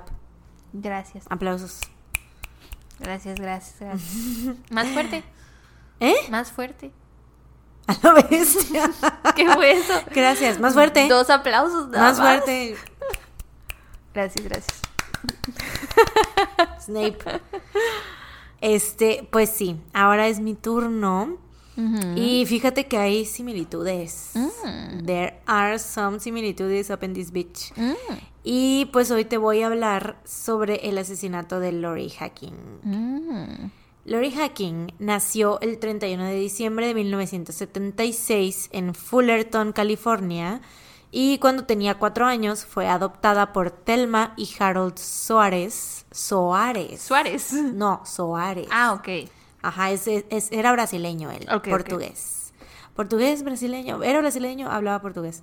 Em, pero en 1987 Thelma y Harold se divorciaron y al año siguiente Thelma y Lori se fueron a vivir a Orem, Utah, donde Lori asistió a la escuela secundaria Orem cerca de Salt Lake City. Siempre que hablo de Salt, de, o sea, que hablamos o que mencionamos o que donde sea aparezca Salt Lake City, Utah, me acuerdo de el innombrable güey. Ay, ¿a poco? Sí, Yo siempre pienso en My Favorite Murder. No sé por qué. chale, Tengo muy mezclado Salt Lake City, Utah con My Favorite Murder. chale, no, pues sí, yo siempre me acuerdo del pendejo enemigo número uno del podcast. Em, sus compañeros y amigos describen a Lori como una persona amable, genuina, muy amigable y muy querida por todos los que la rodeaban. Tenía como que una aura muy bonita y esto siento que lo digo varias veces, pero es que es verdad, yo siento que cuando ves una foto de alguien como que sí te transmite, o sea, de alguien que tiene como una aura tan bonita te la transmite, siento yo. ¿Este es un comentario que haces tú viendo la foto o también lo han dicho como las personas que No, la no, no, conocían? algo que yo digo Ah, ok. que, que he dicho antes en otros episodios con otras personas también. Ya, ok, ok. De gente que dicen, que dicen esto de ellas, eh, o sea, de, de que hablan muy bien de una persona, pues. Y sí se nota, pues, en la foto. o sea, como que tú la ves y dices, sí es cierto, se ve como que, o sea, no sé, como que sientes que la conoces y dices, Ok. y dices, sí, siento que querría ser su amiga, pues. Ya, pensé que te referías a que la gente que la conocía decía eso sobre ella y te iba a decir, pues, es lo mínimo que puedes decir después de Claro. que asesinan a alguien, ¿no? o sea, Claro, imagínate claro. que les digas, ¿y cómo era Sara después de que la asesinaron? Pues Sara era una gran perra, amargada, hija de la chingada, grosera. Era una maldita perra vengativa. se sabe, a nadie le caía bien. Entonces sí, creo que nunca nos ha tocado ver un caso así, creo que jamás va a pasar que Pues, güey, alguien... créeme que hay uno, hubo un caso que andaba yo cuando, una vez que andaba buscando casos, que me dio muchísima risa que estuve a punto de contarlo nada más por ese dato, güey. Precisamente por eso, porque siempre pasa esto de que Sí, dan como era muy buena persona, Sí, iluminaba su la sonrisa habitación. iluminaba la habitación en la que entraba. Claro, sí, sí, sí. Típico. Pero, güey, esta, este caso, güey, es de una... Igual lo cuento después, así que no les voy a decir el nombre y aparte ni me acuerdo. Entonces, pero esta persona era como de que sus compañeros de trabajo la describieron como una persona capaz. Mm, Ella Claro. es como de... Les pregó, o sea, imagínate que, oye, ¿qué piensas de tu compañera que se murió? Era capaz. capaz. Hacía su trabajo. Era capaz, sí. y ya. Chale. Qué gacho, güey. Sí, güey, o sea... Yo ahí sí regreso a jalar las patas. De- Sí, güey, seguramente, porque aparte no habían como, o igual hiciera como que a lo mejor no habían cosas tan buenas que decir de ella, porque pues no, no habían amigos que salieran a decir, ay, era súper chida, súper Ay, buena pero ¿qué te cuesta, güey? Ya está muerta la Bueno, persona. sí, pobre, ¿no? Pero bueno, eh, de Lori sí decían que era muy amigable, muy chida, muy... Y tú lo viste aparte en la foto. Lo vi, o sea, es que en sí, de verdad en sus fotos se ve como Sí, te creo, te creo. Una persona, o sea, se- se- tenía como que un, un aura bonita, vibraba alto, dices tú. Ah, ok. Sí, sí, sí. Aparte, pues, o sea, esto de que sí era como muy querida y todo, pues se refleja en que en su primer año fue elegida como presidenta de su clase, siendo que, pues, para ser presidenta de clases, porque Sí. le tienes que caer bien a todo mundo, porque te eligen, ¿no? Tienes que ser popular. Ujú, exacto, entonces ahí pues se confirma, ¿no? Claro. Em, y fue en esta escuela donde Lori conoció a Mark Hacking. Mark venía de una familia mormona bastante grande, tenía en total seis hermanos y hermanas. Su papá, sí, güey, un chingo de ¿Cuá- gente. ¿Qué año era para ese entonces? ¿1990? 1900, o sea, cuando nacieron ellos, como, no, los setentas, Mm. cuando nacieron. Finales de los setentas, principios de los ochentas, sí. Mm, pues sí, ya es como, sí es una familia grande para ese entonces, sí, ¿no? sí, sí, sí, sí, sí. Em, pero pues yo creo que también fue por las circunstancias que, que era una familia grande porque el papá de Mark era pediatra y le iba muy, muy bien Y económicamente. dijo, pues es gratis, güey. Claro, No hay que llevarlos al doctor. Yo los traigo al todo. mundo aparte. Exacto, sí, Nos sí, sí. ahorramos el parto. Y no sé si era el único pediatra del pueblo, pero le iba muy bien. Claro. O sea, ganaba muchísimo dinero y tenía, o sea, tenía una casota, no era de que los tuviera así de que, ay, pues, este, ahí a ver cómo le hacemos. No, sí, era como de, tenía es- para mantener esos siete hijos e hijas. Es que es distinto, ¿no? Ser médico en aquel entonces era... Ser médico en cualquier año antes del 2000 creo que te garantizaba ser exitoso y tener dinero y así. tener- Ahorita la verdad es que no te garantiza. En mi opinión no te lo garantiza. No, no, no. Yo, la, una de las, porque la familia por parte de mi papá es la familia rica. Mm. Y la, bueno, no rica, como acomodada, como Ajá, sí. eh, me- clase media alta, ¿no? Ok. Y la familia de mi mamá, pues somos los de eh, el rancho, ¿no? La banda. Por eso es como que the best of both worlds, güey. Yo ya- lo tengo. Este, pero sí, o sea, una de las de mis familia, es mi, es prima mía, tía, sobrina, no sé qué es mía porque como mi papá pues está grande. ¿Por qué me pintaste el dedo, güey? ¿Te, ¿Te pinté el dedo? Porque como mi papá está... ah, perdón, no, será como... No, fue mi intención, discúlpame. Está bien, no lo puedes pintar cuando quieras, solo me tomo por sorpresa ah, entonces ahí te va, otra vez. este, pues sí, como mi papá ya era una persona mayor, casi siempre, o sea, era... Bueno, en el lado de la familia de mi papá, güey, pues siempre es como que tengo muchas sobrinas que son mayores que yo. Mm, claro, sí. Que serían mis tías en un escenario, entre comillas, normal, ¿no? Entonces una de mis, según yo, es mi sobrina, este, me acuerdo que era como de que, ay, la súper, o sea, de que ganaba súper bien y así porque es anestesióloga. Mm. Entonces es como de, wow, súper trabajo. Yo así de, mm, tal vez debería de ser doctora, pero luego pues como dices, ¿no? Ya luego no era tan fácil. sí, no, no, no. Pero bueno, la familia de Mark era muy conocida y querida por toda la gente de Orem, porque te digo, no sé si era el único pediatra o qué, o igual era el mejor pediatra, ¿no? Puede Del pueblo. Mark era muy atlético, le encantaba hacer senderismo en los alrededores de Utah. Y era el típico chavillo bromista de su clase, ¿no? El class, clown. Dirías tú. Así es. Le encantaba hacer reír a sus compañeros, siempre andaba pues bromeando. Mark y Lori se conocieron durante un viaje al lago Powell con sus amigos, bueno, sus compañeros de clase, amigos.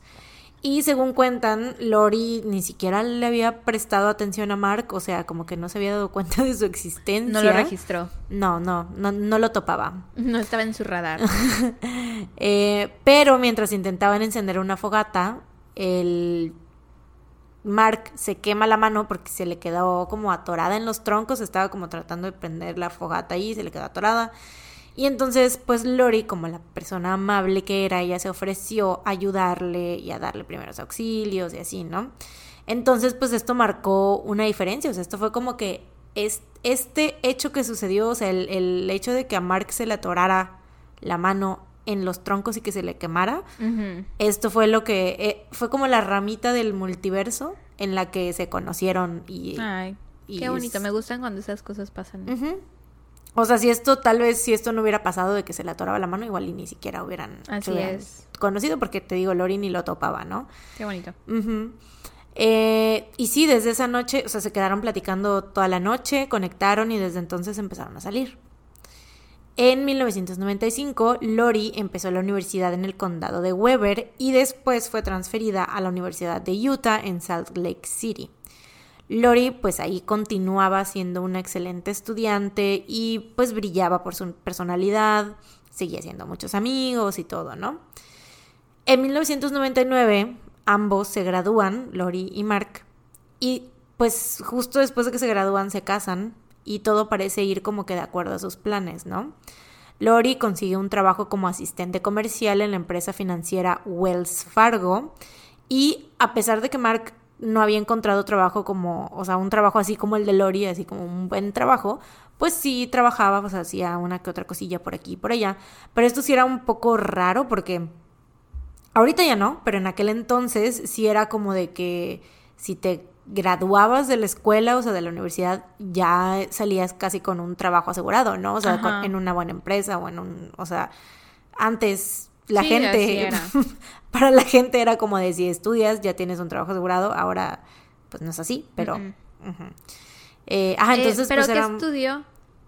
Mm, ¿Ves que en Estados Unidos hay como esta opción de, de, no estudiar ninguna carrera en específico, sino como que estudias en general nada más? Se, llama undergraduate, es como un... Sí, estudias materias. Ok. Y pues ya puedes salir como que... ya después te especializas en algo, ¿no?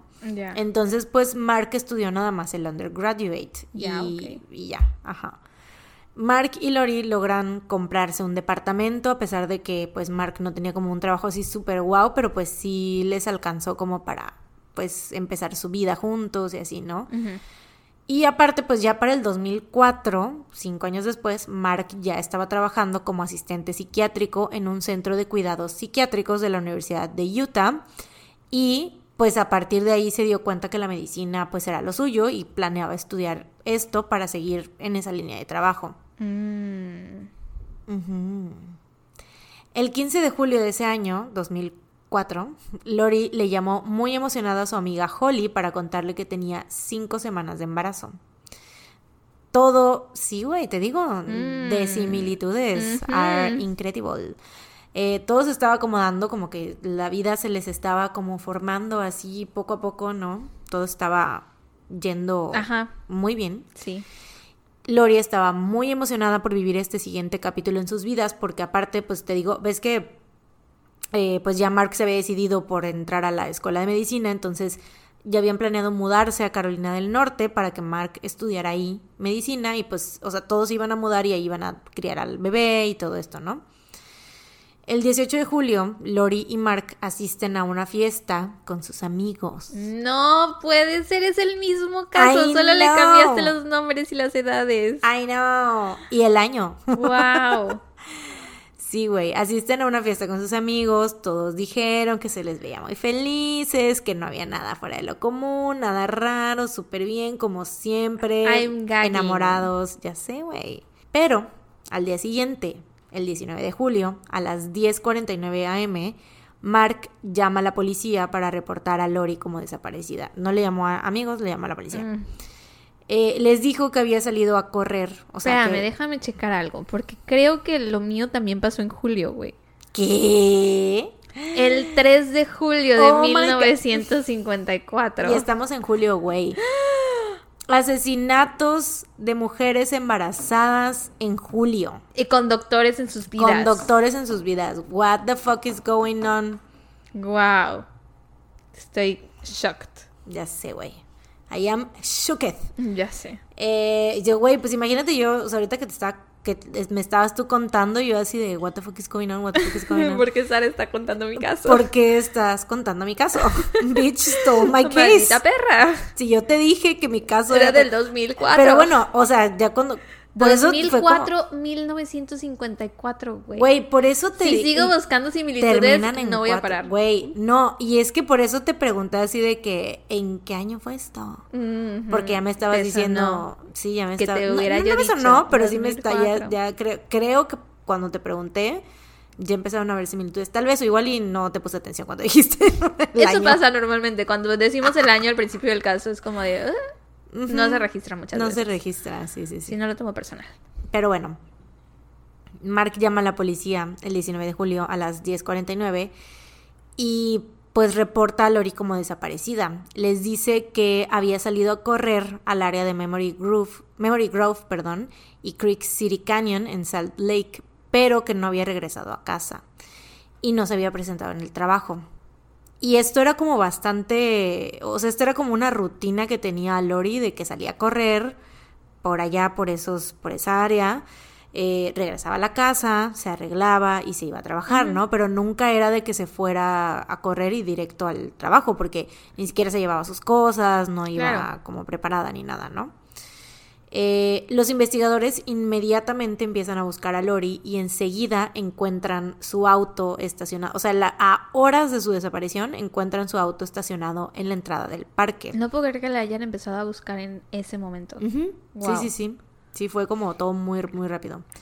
Em, Lori no estaba en el auto ni en los alrededores y el caso rápidamente se hace conocido a nivel nacional y se realiza una extensa búsqueda por el área donde fue encontrado el auto, pero no había, o sea, porque ves que te digo que era como un área donde como se hacía senderismo y así, ¿no? Ajá. Eh, pero pues no había ningún, ninguna señal del paradero de Lori. Sin embargo, al mismo tiempo se estaba realizando una extensa investigación en la casa de Lori y los investigadores empezaron a notar cosas muy extrañas. Mm. Para empezar, notaron que la bañera estaba reluciendo de limpia y que todo el baño Mm. olía bastante a cloro. Mm. También se dan cuenta que las sábanas y el colchón se veían demasiado limpios, sospechosamente limpios, o sea, nuevecitos de paquete, güey, así No, literalmente de que olían a nuevo. Y solo tuvieron que indagar un poco para darse cuenta que Mark justo había ido a una tienda ese día a, A comprar. comprar. un colchón y sábanas nuevas, güey. Are you fucking kidding me? El día que desaparece tu esposa, decides cambiar de... Aparte como si los colchones fueran tan baratos. Lo sé, llevo tres meses pagando un maldito colchón. o sea, uno no va, uno un día no se despierta y dice, quiero un colchón nuevo. O sea, no, güey. Es una decisión que toma tiempo. No por ser esa persona, pero los hombres no hacen esas compras ah, solos. claro, obviamente no necesitan la autorización de la esposa, se sabe. Sí, porque, güey, nunca saben escoger, la Exacto, no sabrían qué colchón comprar, ni qué sábanas comprar, ni cómo lavar el baño. Pocos son los hombres que saben tomar ese tipo de decisiones. Ojalá fueran más. Ojalá fueran más. Si no, esto no es tirándoles de que, ah, no saben losers. aprendan. aprendan amistades. Escuchen a sus, a sus mujeres, a sus mamás, a las mujeres en sus vidas, escúchenlas. Así es. aprendan a escoger colchones y sábanas. y a lavar baños. Eh, pues sí, entonces, o sea, no es una decisión que tomas de la noche a la mañana, así de que, ay, hoy me desperté con ganas de comprar un colchón nuevo, ¿no? No. Mm, pues sí. Eh, también... Güey, sí, no hay escapatoria para él, o sea, él ah. fue, la mató. Güey, sí, ahí esta vez sí está muy claro, ¿no? O sea, también en la habitación principal encuentran en el cajón de uno de los muebles que pues era como de Mark. Bueno, no sé si de Mark o de lo, los, lo compartían, pero la cosa es que encuentran un cuchillo de caza con restos de sangre. También encontraron sangre en las paredes. salpicaduras. Y el piso. Oh my God. Además de todo esto, mientras revisaban la casa, también encuentran las llaves del auto de Lori. Y pues, güey, esto no tenía nada de sentido porque, ¿cómo va a ser? El coche no estaba ahí. Exacto, o sea, ¿cómo va a ser que se llevó las llaves, dejó el coche allá, regresó a dejar las llaves a la casa, se volvió a ir, what the fuck is going on? Sí, no tiene y si regresó a dejar las llaves, entonces Mark la tuvo que haber visto, o sea, what the fuck, ¿no? Eh, obviamente ya empezaban a haber muchos huecos en la historia de este güey. Unos días después de la desaparición de Lori, mientras la policía continuaba con la investigación y que obviamente ya estaban empezando a encontrar cosas y ya estaban así de que marca a ver qué pedo, ya le estaban empezando a preguntar cosas. Y de repente reciben una llamada por parte del servicio de emergencias y les dicen que alguien que coincide con la descripción de Mark andaba corriendo desnudo en un estacionamiento gritando histérico, cosas sin sentido. No sé qué andaba gritando, pero andaba gritando histérico, desnudo. Pero eso sí, traía chanclas.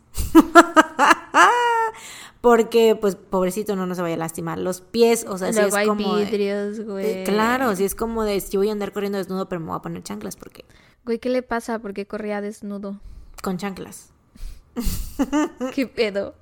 Sí, güey. Y esto lo mencionan como los investigadores también más adelante porque o sea, como después se, mencionó esto de las chanclas porque es como de, esto hace parecer que este comportamiento es más bien como alguien que quiere parecer, o sea, como que se quiere hacer ver como que está loquito, pero, pero pues mm, como que tomo esta precaución, ¿no? O sea, como que alguien que va a salir corriendo desnudo no se toma la molestia de ir con chanclas. Ah, ok, ok. eso dicen, ¿no? Yo podría o sea, yo podría estar de acuerdo con ese statement, pero no me voy a poner a discutir con los investigadores. y tú así de, yo podría perder la razón, y pero aún así no olvidarme de mis chanclas. La verdad, sí, güey. Pues sí. Porque estoy acostumbrada a siempre ponérmelas y... O sea, ¿qué tal que me estoy bañando, güey? Y tengo que salir en chinga. Mm. Pues me pongo mis chanclas, pero ya no me he visto. Mm. O sea, ves, o sea, sí podría yo pero es que ellos, sabes, que ellos lo ven como en un escenario de que, güey, si ya vas a salir desnudo a correr en la calle, o sea, como que es muy raro que te hayas preocupado por ponerte chanclas. Claro. O sea, no sé, güey, no sé. yo, siento que a lo mejor ellos así de, todas las personas que hemos arrestado corriendo desnudas en la calle, Nadie. Es, el, primero que trae chanclas. Usa chanclas. Nadie usa chanclas. O sea, es bien sabido que los que corren desnudos por la calle no traen chanclas. No traen chanclas. Lo primero que hacen es descalzarse. Esto es sospechoso. Estabas actuando. Liar. Solo por las chanclas, güey, sí. Eh, y pues bueno, aunque no le creen, los investigadores, o sea, no le creen de que está... Es que, bueno... ¿Y por qué corría desnudo? Ya, espera, o sea, eso también es como que ya los investigadores estaban así de, mm, sure, Mark, estás loquito, estás caminando, estás corriendo desnudo con Ya te chanclas. vimos. Sí, ya te vimos, porque ya tenían lo del cuchillo con sangre, ya sabían que había ido a comprar sí, un todo colchón. apuntaba que era él. Ya estaban muy que- o sea, el sospechosismo estaba ya muy alto ya. Así es. Entonces, pues obviamente cuando este van a verlo y sí, está con cualquier cosa que haga va a ser como de, ay, es como, güey, nadie te cree. ya para de mamar. Sí, sí, sí, sí. Em, ¿qué, me, ¿Qué me dijiste? ¿Me preguntaste algo? Ah, ¿Qué hacía mientras corría? ¿Gritaba algo? Gritaba cosas. Eh, Cosas sin pero, sentido. o sea, ¿hay más contexto? No, no hay contexto, nada más Ok. andaba en un estacionamiento diciendo cosas. Y fíjate que esto, hay una parte muy como triste porque em, en Oprah hay una entrevista, la mamá de Lori fue a dar una entrevista en- con Oprah, ¿no? Y dice que ella, o sea, en ese momento, o sea, aunque la policía y todo el mundo estaba así como de, ay, Mm. Mark, no mames, ella sí estaba así como de, no, o sea, esto tiene sentido que Mark esté así. Porque Que esté perdiendo la razón por lo Exacto, que le pasó está a mi muy hija. afectado porque él ese día le dijo que había ido, o sea, que había quedado en salir a andar en bicicleta con un amigo suyo y que por eso ese día no había acompañado a Lori a, a correr. O sea, que Lori le había pedido que la acompañara Ah, ya, ya, ya. y él no la había acompañado porque había salido... Entonces que la culpa lo estaba consumiendo o algo así. Exactamente, eso pensaba la mamá, porque ella tenía ese contexto que, Claro. que no muchas personas tenían, ¿no? Y pues todos los, toda la familia estaba como así de Claro, no pues lo mames". conocían, es Sí, difícil. Sí, todos estaban como de güey, pobrecito, o sea, la de estar pasando muy mal. Obviamente sí está perdiendo la chaveta, ¿no? Pero bueno. Jiji. Jiji. ¿Qué? ¿Te dio risa Me chaveta? acordé de algo, pero ¿De qué? sería un paréntesis demasiado, demasiado grande. Que mejor te cuento luego a ti. ah, no, ya te bien. conté, ya te conté. Lo de Dani, güey. Lo de Dani de los kebabs, de la comida que Jessie me dijo. Ah, sí, sí, sí, claro. Que, que me dio como risita que para ellos fue muy difícil creer que Mark hubiera hecho algo así. Y yo Y enseguida. tú enseguida ya estabas pensando que tu cuñada le ponía el cuerno a tu hermano. Sí, güey. Por eso fue el. Pero bueno, luego en un mini se enterarán Sí, luego este les contamos toda esa historia. Eh, y, si no lo hacemos, díganos por favor para que les contemos, porque lo- se- se- probablemente se nos, va a olvida. olvidar. Sí, sí, sí. Pero bueno, los investigadores, pues te digo, aunque dicen, güey, qué pedo, Mm, nadie loquito am- se pone chanclas para Ajá. salir desnudo a correr, lo mandan a la unidad psiquiátrica de la Universidad de Utah, irónicamente donde él trabajaba. Sí, él debía saber, güey. Él debía saber si los loquitos corrían con Claro, o no. él debía saber cómo actuaban los loquitos. Ajá. Eh, bueno, lo mandan ahí para que lo monitorearan mientras la investigación seguía, pero pues para este punto Mark ya sentía que tenían los pelos de la borra en la mano, güey. Entonces llegan sus hermanos a visitarlo y cuando llegan Mark les confiesa todo. Mm. Así de fácil, güey. Para empezar, ¿dónde crees que empieza todo esto, güey? ¿Dónde crees tú que, de dónde crees que vienen las capas de... ¿Tenía un amante? Mm, Güey, para empezar, Mark no estaba inscrito en la escuela de medicina en Carolina del Norte. Ni siquiera había completado sus otros estudios que te dije de undergraduate, no los había completado. Y por eso no había logrado conseguir un buen trabajo porque no tenía el papel. Claro. Y de hecho, en aquel entonces él no había asistido a la graduación, pero les había dicho que no iba porque estaba muy enfermo. I'm sick. No puedo salir. Boo, you whore. Sí, güey. Entonces, pues por eso no había ido él, según él, a la graduación, pero realmente fue porque llevaba dos años sin asistir a la universidad, güey. Y durante estos dos años que esto fue, o sea, ellos se graduaron en el 99, güey. Entonces, desde el 97 estaba Y mintiendo, güey. Lori sabía que no había terminado No, esos dos no, no, años. no, no, no. O sea, ella hace cuenta que, eh, o sea, eh, Lori también estaba en la universidad, Ajá. entonces, güey, ellos comían juntos en el campus, andaban Ah, así, güey, el vato se compraba libros de texto, o sea, he might as well Sí, hubiera estudiado, güey. Hubiera estudiado, güey, hubiera sido más fácil porque neta hizo todo tan elaboradamente que es como de, güey, ya estudia. O sea, Verga, es, güey. ¿qué estás haciendo? Sí, güey. Y pues no sé, a lo mejor lo corrieron de la escuela, ¿no? A lo mejor reprobó. Y No, pues- no, no, él se salió. Él se salió, él ya no quería, pues, no sé si ya no quería estar en la escuela, lo que quería hacer, no sé, pero la cosa es que... Y es lo que tú dices, güey, o sea, pues ya dejen lo que se salga, pero dilo, o sea, no es como de que, güey, ¿por qué, por qué estar como mintiendo y... Pero bueno, desde ahí, güey, desde el 97 estaba ya mintiendo con de, de que había asistido a la universidad y así, ¿no? Em, y bueno, respecto a la desaparición de Lori, pasó lo siguiente. El 16 de julio, un día después de que hablara por teléfono con su amiga para decirle que estaba embarazada, Lori había estado investigando sobre la ayuda que ofrecía la Universidad de Carolina del Norte, la cual cubría como vivienda, ayuda financiera, o sea, les daba como dependiendo, Ajá. supongo que evaluaban tu situación y pues veían si te podían ayudar con eso, ¿no? Sí. Eh, y en ese momento, cuando ella estaba investigando esto, porque obviamente Mark le dijo así de, sí, yo ya entré, o sea, yo ya, ya, ya quedé, me admitieron en la universidad y te dan ese tipo de ayuda, entonces, güey, nos va a ir súper bien porque vamos a, este, nuestro Qué bebé, miedo, bla, bla, bla. güey. Sí, güey. Qué gran terror. Ya sé. Y entonces cuando Lori habla para preguntar, para pedir informes sobre Le esto, dijeron que no estaba inscrito. le dicen que ni siquiera, o sea, que no había sido aceptado porque el vato ni siquiera había metido solicitud, güey. Güey, lo feo que se debe de sentir eso. Y ahí se enteró que todo este tiempo Mark le había mentido. o sea, güey. todo tu mundo se te cae ahí. Ya sé. O sea, imagínate que ella ya estaba embarazada. O sea, esto era julio. Y ellos se supone que se iban a mudar en agosto. Ella, güey, Lori ya había renunciado a su trabajo. Estaba embarazada. Ya, eh, o sea, ella creía que ya tenían como que la vida, no la vida resuelta, pero ella creía que tenían como, Sí. pues la siguiente etapa de su vida ya se estaba armando, ¿no? E imagínate de un día para otro es como de todo es mentira. Qué y- horror, güey. Qué poca madre. Ya sé, güey. Pobre.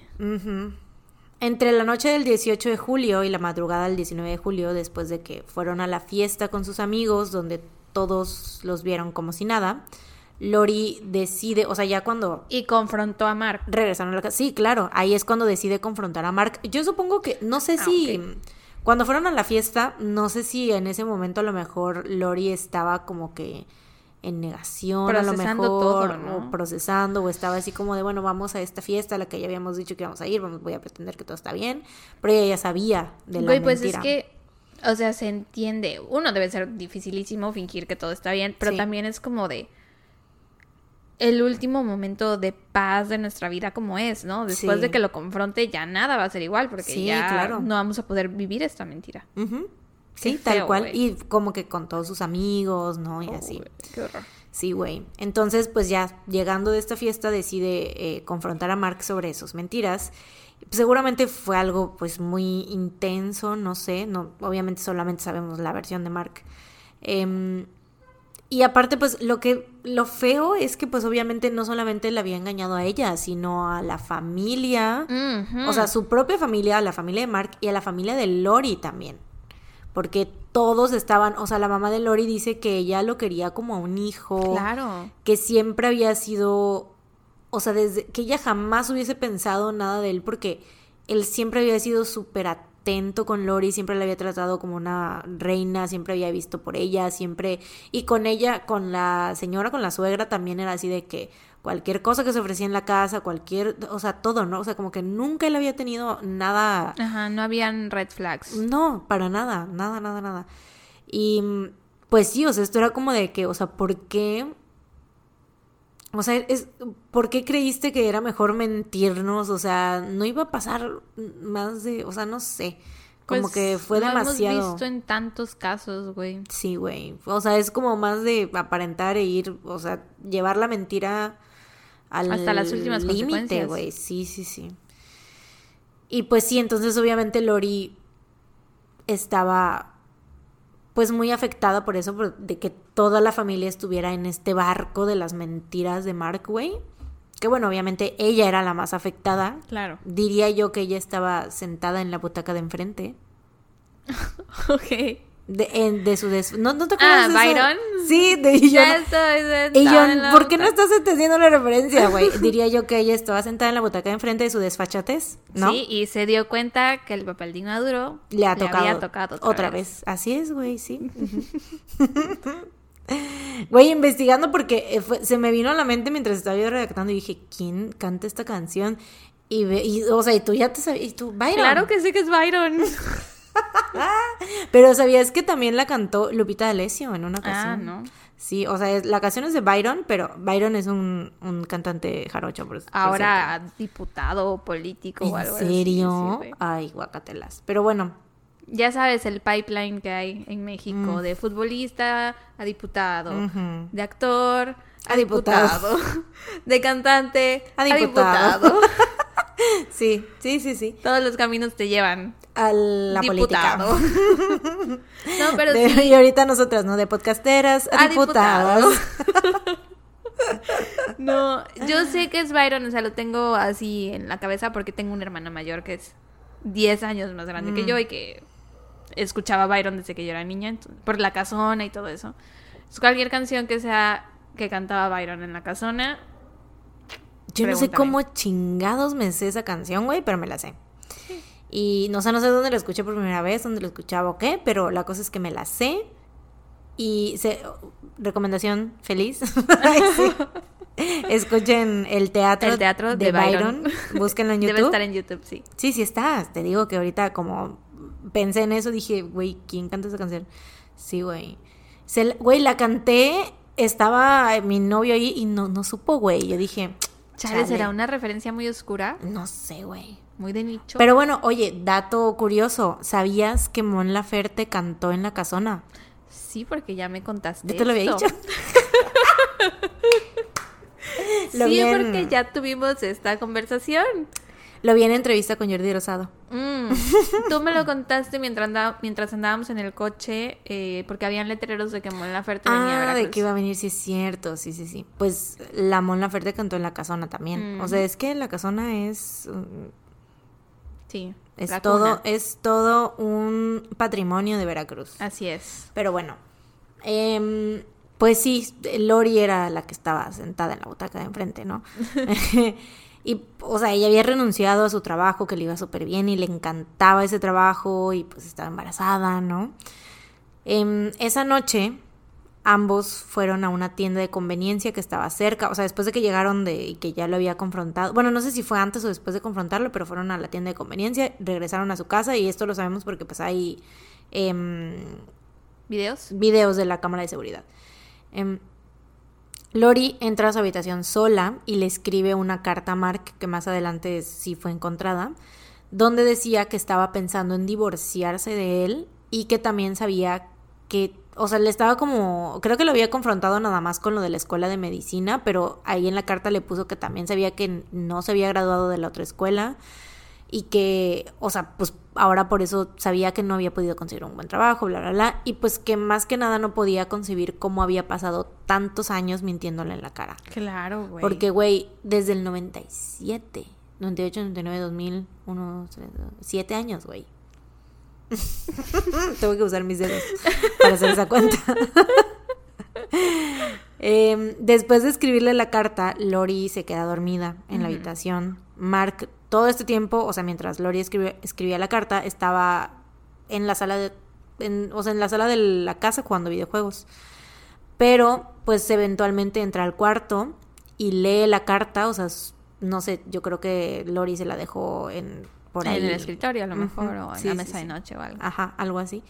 Entonces él lee la carta y supongo que pues, pues se enojó demasiado, la ira se apoderó de él, pues empezó a pensar cosas, ¿no? O sea, él, yo creo que en su mente pensó que ella lo iba a perdonar y que se iba a quedar con él, o sea, que esto nada más a lo mejor era como un bache en su relación, pero yo creo que, o sea, bueno, los investigadores creen también que pues al ver la palabra divorcio fue como de, me, o sea, me va a dejar, le va a decir a todo mundo esto que pasó, todo el mundo se va a enterar, nos Pero vamos a tú separar. crees que fue más ira o más como miedo?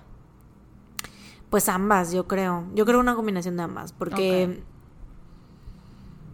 uno, o sea, o sea, sí, no, no tomas una decisión así, nada más, o sea, no, no, sí, no sé, como que la neta no me quiero poner en su lugar, como que pensar qué fue lo que, porque pues es una horrible persona, güey, que le mintió a su esposo durante tantos años y que en el momento que dices, ay, me va a dejar, es como de, no, pues, la tengo que matar, ¿no?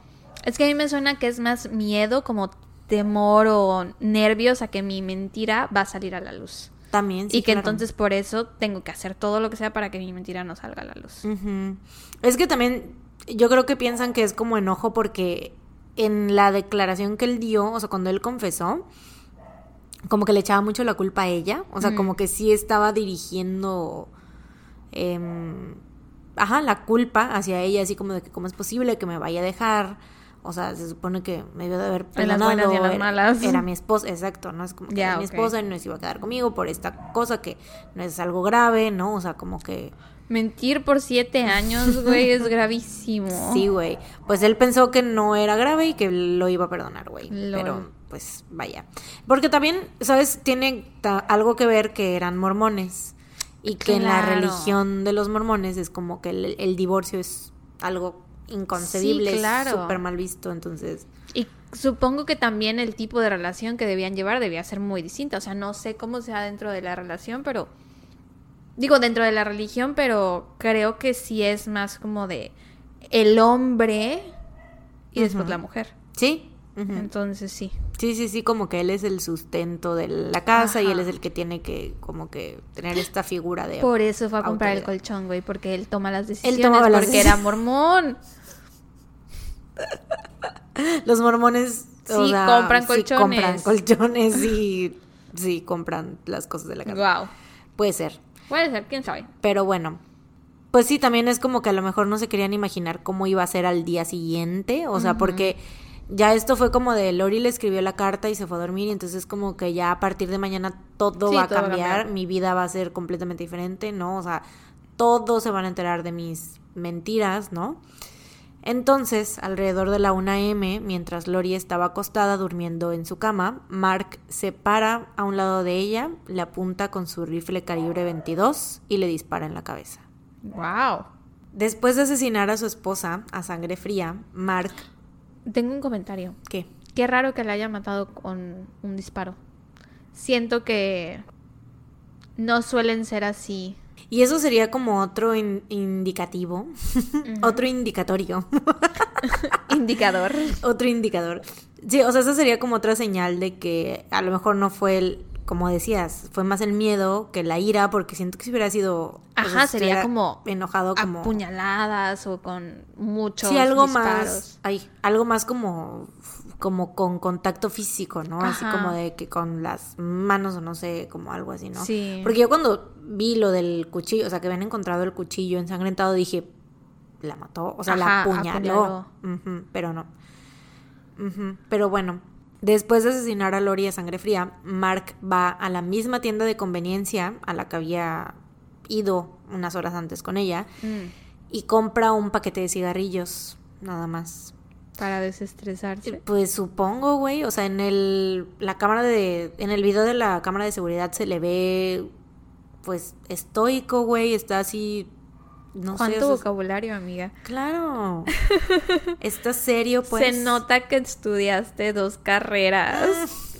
I know. I know. I am very very very educated. Very very educated.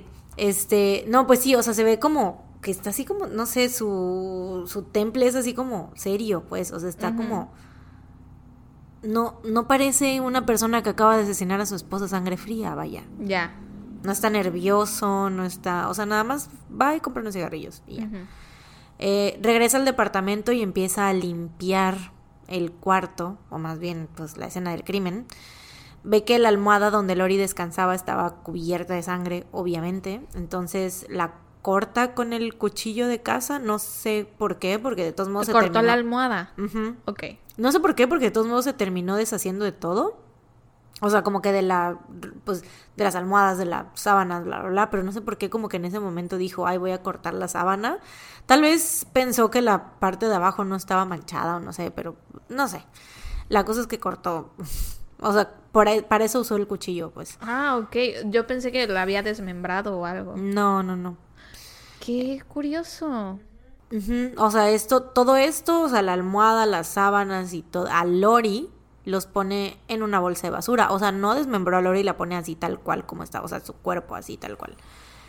Estas bolsas y el colchón los pone en su auto, o sea, las bolsas las pone supongo en la cajuela, el colchón lo pone arriba del coche, güey, o sea, el colchón que estaba todo ensangrentado, y pues maneja y se los lleva, güey, se detiene en una iglesia mormona y se deshace del colchón en un basurero que estaba por ahí, y después sigue manejando al hospital psiquiátrico donde trabajaba y se deshace de las demás bolsas donde incluidas donde estaba el cuerpo de Lori. Oh. Sí, güey. O sea, como si fuera basura. Qué poca, Literal, güey. Eh, cuando regresa a su casa, y es que Lori pues estaba, o sea, tú dirás, oye, ¿cómo le hizo para poner su, o sea, pues Lori estaba, era delgadita, chaparrita, entonces pues es como que sí tiene sentido que... Sí, sí. Cuando regresa a su casa, empieza a pensar en las siguientes mentiras que tenía que contar y pues es entonces que se le ocurre la historia de que Lori había salido a correr. Entonces, pues a las 5 de la mañana maneja el auto de Lori y lo deja estacionado en el parque, que por cierto, o sea, aparte de que ya sabemos que se llevó las llaves de regreso con él, güey. güey. Sí, güey, afortunadamente cometió muchísimos errores este pendejo. Aparte de eso, güey, dejó el asiento del coche de Lori hasta atrás, güey. O sea, ¿ves cuando? O sea, porque él era mucho más alto, que ella, ajá. O sea, güey, Lori medía 1.60. Entonces, lógicamente era alguien más había manejado ese coche porque Lori no le iba a llegar hasta los, pedales, ¿no? Y, güey, pues sí, el pendejo lo dejó, dejó el asiento atrás, güey. Pero bueno, alrededor de las 9 de la mañana va a comprar el colchón nuevo, deja todo listo, la pues, tiende la cama. Y a las 10.30 le habla a Telma, su suegra, o sea, la mamá de Lori, y le dice que Lori había salido a correr y que aún no había regresado a la casa. O sea, antes de hablarle a la policía, le habló a su suegra. Mm. Ellos salen a buscarla a los alrededores eh, con otros, pues con otros familiares y así, como que así de manera rápida a los alrededores. Y pues al no encontrarla es que Mark llama a la policía y la reporta como desaparecida. Qué feo, güey. Y, güey, pensar que todo fue... O sea, obviamente este vato no durmió, güey. Obviamente. Y es como que pensar, imagínate, desde la una de la mañana que la asesinó, todo lo que hizo, güey. Y a las 10 de la mañana ya le estaba hablando su suegra para decirle, o sea, no mames, todo es, imagínate nada más como todo ese proceso, ¿no? Así mentalmente, no sé, güey, qué, qué horrible. Eh, después de que Mark les confesara a todos, sus hermanos obviamente le dicen así de, bueno, una disculpa, carnal, pero tenemos que ir a la policía, ¿no? Este, gracias por decirnos, chido, ahí, te ves. El 2 de agosto, Mark Hacking es arrestado y acusado de asesinato en primer grado. Y aparte le dan tres cargos por obstrucción de la justicia, obviamente por sí. todas las veces que dijo así de, güey, yo no fui.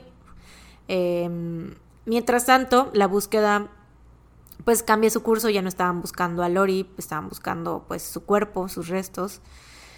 Y, ella es más fácil encontrarlos, ¿no? Porque pues ni te creas, güey, ni te creas porque pues no, porque como la tiró a la basura. O sea, imagínate a dónde va toda la basura, güey. Va a los vertederos, a y esto, o sea, toda la basura es como comprimida. Entonces, mm. este, pues, güey, un pedote. Un pedote porque tenían que buscar por bueno, ahí te, ahí te va, lo tengo. Aquí lo tengo, güey. No sé por qué estoy improvisando. Em, güey, esto, ¿acaso es una batalla de rap o por qué hemos andado improvise, improvise? Eh, esta búsqueda. Ajá, sí, bueno, la tienen que buscar en los vertederos, ¿no? De basura.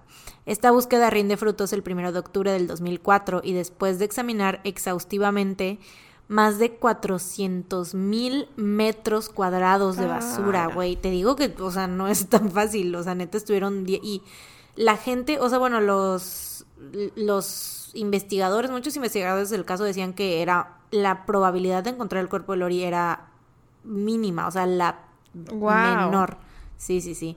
Pero la mamá de Lori dice, precisamente en, este, en esta entrevista que salió con Oprah, que el investiga, o sea, el detective encargado del caso le dijo así de yo voy a estar ahí dirigiendo las búsquedas y vamos a encontrar el cuerpo de su hija. Mm. Y sí, güey, sí lo hicieron. Chanfle. En un vertedero. Los restos de Lori fueron encontrados en un vertedero del condado de Salt Lake. Que, güey, o sea, se ven, hay fotos, ¿no? Como de cómo están mientras están buscando y así. Y neta es una de basura, güey. O sea, es Pues, güey, 400 mil Sí, metros claro. cuadrados de basura, güey. No mames, o sea, imagínate Qué para feo. encontrar. No, no, no, no, no, no. Por eso decían que era como casi imposible. Porque aparte, como que la basura enterrada también que había. La basura que había sido comprimida, todo eso. Sí. Entonces, pues, güey. Una aguja en un pajar, ¿no? Sí, exacto. Mm, pero bueno, Mark va a juicio y se declara culpable de asesinato en primer grado a cambio de que le quitaran los cargos de obstrucción de la justicia. Y el 6 de junio del 2005 es sentenciado a vida en prisión con un mínimo de 6 años, güey. Nada más. Porque era la máxima sentencia que el juez podía darle bajo la ley de Utah. Wow. Sí. Pero un mes después, en julio del 2005, la Junta de Indultos de Utah decide que Mark no iba a tener su audiencia de libertad condicional hasta el 2035. O sea que... O sea, lo de los seis años se lo se- pasaron se por lo los huevos. Pasaron por el arco del triunfo, sí, güey. O sea, iba a tener que cumplir un mínimo de 30 años en prisión. Que esto pues ya suena mejor, ¿no? O sea, suena más justo. Em, y pues lo más probable es que no le den la libertad condicional, la neta. Bueno, quién sabe, porque ya sabes qué puede suceder con esto de, ay, qué buena candidata, que mi, mi, mi, que mi, mi, mi". Pero no creo que suceda. Em, y esto, o sea, de hecho, debido a la gran atención mediática que tuvo este caso, cuando esa reacción que tuviste tú de que seis años, todo mundo reaccionó así, güey, así como de que, güey, qué chingados. ¿Y se ¿quién- cambiaron las leyes? ¿Quién escribió las leyes de Utah, Sí. güey? ¿Qué les pasa? Y en marzo del 2006 se erigió la ley 102, también conocida como la ley Lori, la cual aumentó a un mínimo de 15 años para los convictos por asesinato de primer grado. Claro, sí, güey. Sí, güey. Y pues ya, eso es todo. Actualmente Mark Hacking está cumpliendo su sentencia en la Correccional Central de Utah. Güey, te quiero dar, antes de, como que de dar carpetazo a este caso, te quiero decir un dato interesante que, espérame, déjame buscar. Acá está. Estaba buscando el nombre de la compañía donde había trabajado Lori, que se llama Ajá. Wells Fargo. Güey, investigando, o sea, en la página de Wikipedia de este caso, como que hasta el final hay como varios apartados de casos que se parecen o casos como de que ya sabes así de que similar- Relacionados. ajá, relacionados. Y güey, hay uno, no sé por qué se me ocurrió leer, nunca leo ese apartado, güey, pero qué bueno que lo hice porque dije, güey, qué pedo. Y había un caso de otro marido que había asesinado a su esposa. Bueno, que decían que había asesinado a su esposa. No sé, nunca se pudo comprobar. pero, o sea, ella estuvo más bien como desaparecida. Y no han encontrado ni su cuerpo, ni la han encontrado a ella, ni nada. Pero el tipo, eh, o sea, se cree que fue él porque después, eh, un tiempo después, asesinó a sus hijos Ah. y se suicidó él también. Chale. Y esta mujer, güey, también trabajaba en el mismo Wells Fargo que Lori Hacking. Entonces, o sea, ¿se conocieron? muy probablemente se conocieron, no, no hay manera de saber si interactuaron o no, pero habían personas que las conocían a las dos, güey. Ay, chale, güey. Sí. Qué feo. Imagínate, o sea, como que tú en tu lugar de trabajo que sucedan estas dos tragedias. Claro, Qué sí. horror. Y Qué sí, feo. pues se me hizo como un dato así como perturbador. Pues sí lo es. ¿Cuáles son las probabilidades de que en el mismo lapso de tiempo en el que están estas dos mujeres trabajando ahí ocurran esas tragedias? Exacto. Y con los maridos y así, o sea, como que similar, ¿no? La situación. Pero pues ya, eso fue todo. Tus fuentes. No las voy a dar. Ah. Porque no las anoté. Bueno, buen trabajo. O sea, solo recuerdo la entrevista esa de la mamá con Oprah. En Oprah. Vi un Y video en- dijiste Wikipedia ya. vi- ya dije Wikipedia, vi un video en YouTube y ya está ahí. la neta no me acuerdo bien. Pero, este, güey, la entrevista, la neta. Pero con- nadie va a checar las fuentes, güey. No, nadie lo Díganos hace nunca, si jamás. después de que les damos las fuentes alguien de verdad corrobora. O sea, tal vez si acaso les decimos, ay, un documental de tal, de Netflix, ¿no? Igual y si lo ven, porque dicen, ay, pues quiero ver las imágenes, ¿no? Quiero ver lo que me están diciendo con imágenes. Pero si no es así, yo creo que muy poco probable que Ajá, sí. vayan y Díganos. confirmen, ¿no? Pero bueno, en esta entrevista, güey, de con Oprah, sí está, está muy fuerte porque aparte, y ahí te das cuenta, yo siento que cuando alguien está con Oprah es porque es un caso bastante mediático y bastante conocido, ¿no? y, Oprah le estaba diciendo a la señora, eh, así de, es que la verdad, señora, así como de que es que ya todos sabíamos que había sido él. Ay, menos usted, ¿no? Menos usted, sí, Ay, sí, chale. sí, casi, casi, casi, ¿no? Y ella, o sea, fue más que nada esa entrevista así como de que la señora le estaba diciendo como su, su versión, ¿no? O sea, de el por qué, porque supongo que todo el mundo estaba así como de, güey, ¿cómo es que le creían, no? O sea, que, pero pues la señora estaba así de, bueno, es que a mí me, o sea, él era así, así conmigo Claro. y bla, bla, bla, ¿no? Y aparte sí es casi como de la familia. Ujú. Y no Sí. es la única persona que le ha creído. O sea, hemos visto más casos en donde la situación es Mm. similar. Creo que precisamente en el caso de Jeffrey McDonald, los suegros de Jeffrey creían que era inocente.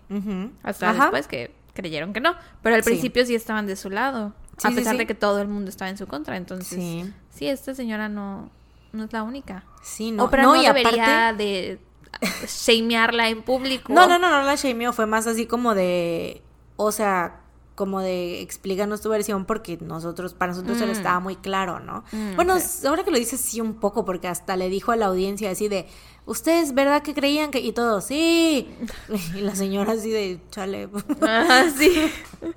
No, pero hubo un momento en el que dijo, ah, pues cuando lo tenían, pues cuando andaba corriendo desnudo por la calle y que la señora lo fue a ver al hospital, porque lo tenían en el hospital psiquiátrico, y ella lo fue a ver porque pues era como de pobrecito. Claro. Mi, mi nuero, mi, no, mi nuero, mi yerno que está pasando por esta situación, mi nuero. mi yerno que está pasando por esta situación tan difícil y así, ¿no? Y entonces, güey, que neta ya después de saber, o sea, de que el vato sí fue y confesó y todo, dices, güey, qué poca madre, ¿cómo puedes? Porque dice que él la agarró de los hombros y la miró a los ojos y le dijo, te prometo, te prometo que no tuve nada que ver con esto. O sea, se lo repitió dos veces. Porque ya para ese entonces, te digo, ya estaba como que los medios ya lo estaban Claro. ahí sobre él y así, ¿no? Y te digo, entonces la señora, eso es lo que comparte y dice, o sea, como de que ponte en mi lugar, ¿no? Así como de, güey, este, es- este güey que yo quiero como si fuera mi propio hijo, mirándome a los ojos y diciéndome que me promete que no tuvo nada que ver y que yo lo veo como está y que yo digo, bueno, es que está así porque está afectado por la situación, ¿no? Claro, claro. Entonces, pues sí, está muy, está muy fuerte esa, esa está muy, pues, se, se siente gacho la neta. Te llega. Sí, se siente gacho ver esa entrevista, la verdad. Pobre señora, güey. Sí, pobre señora. Pero pues bueno, Pues gran trabajo.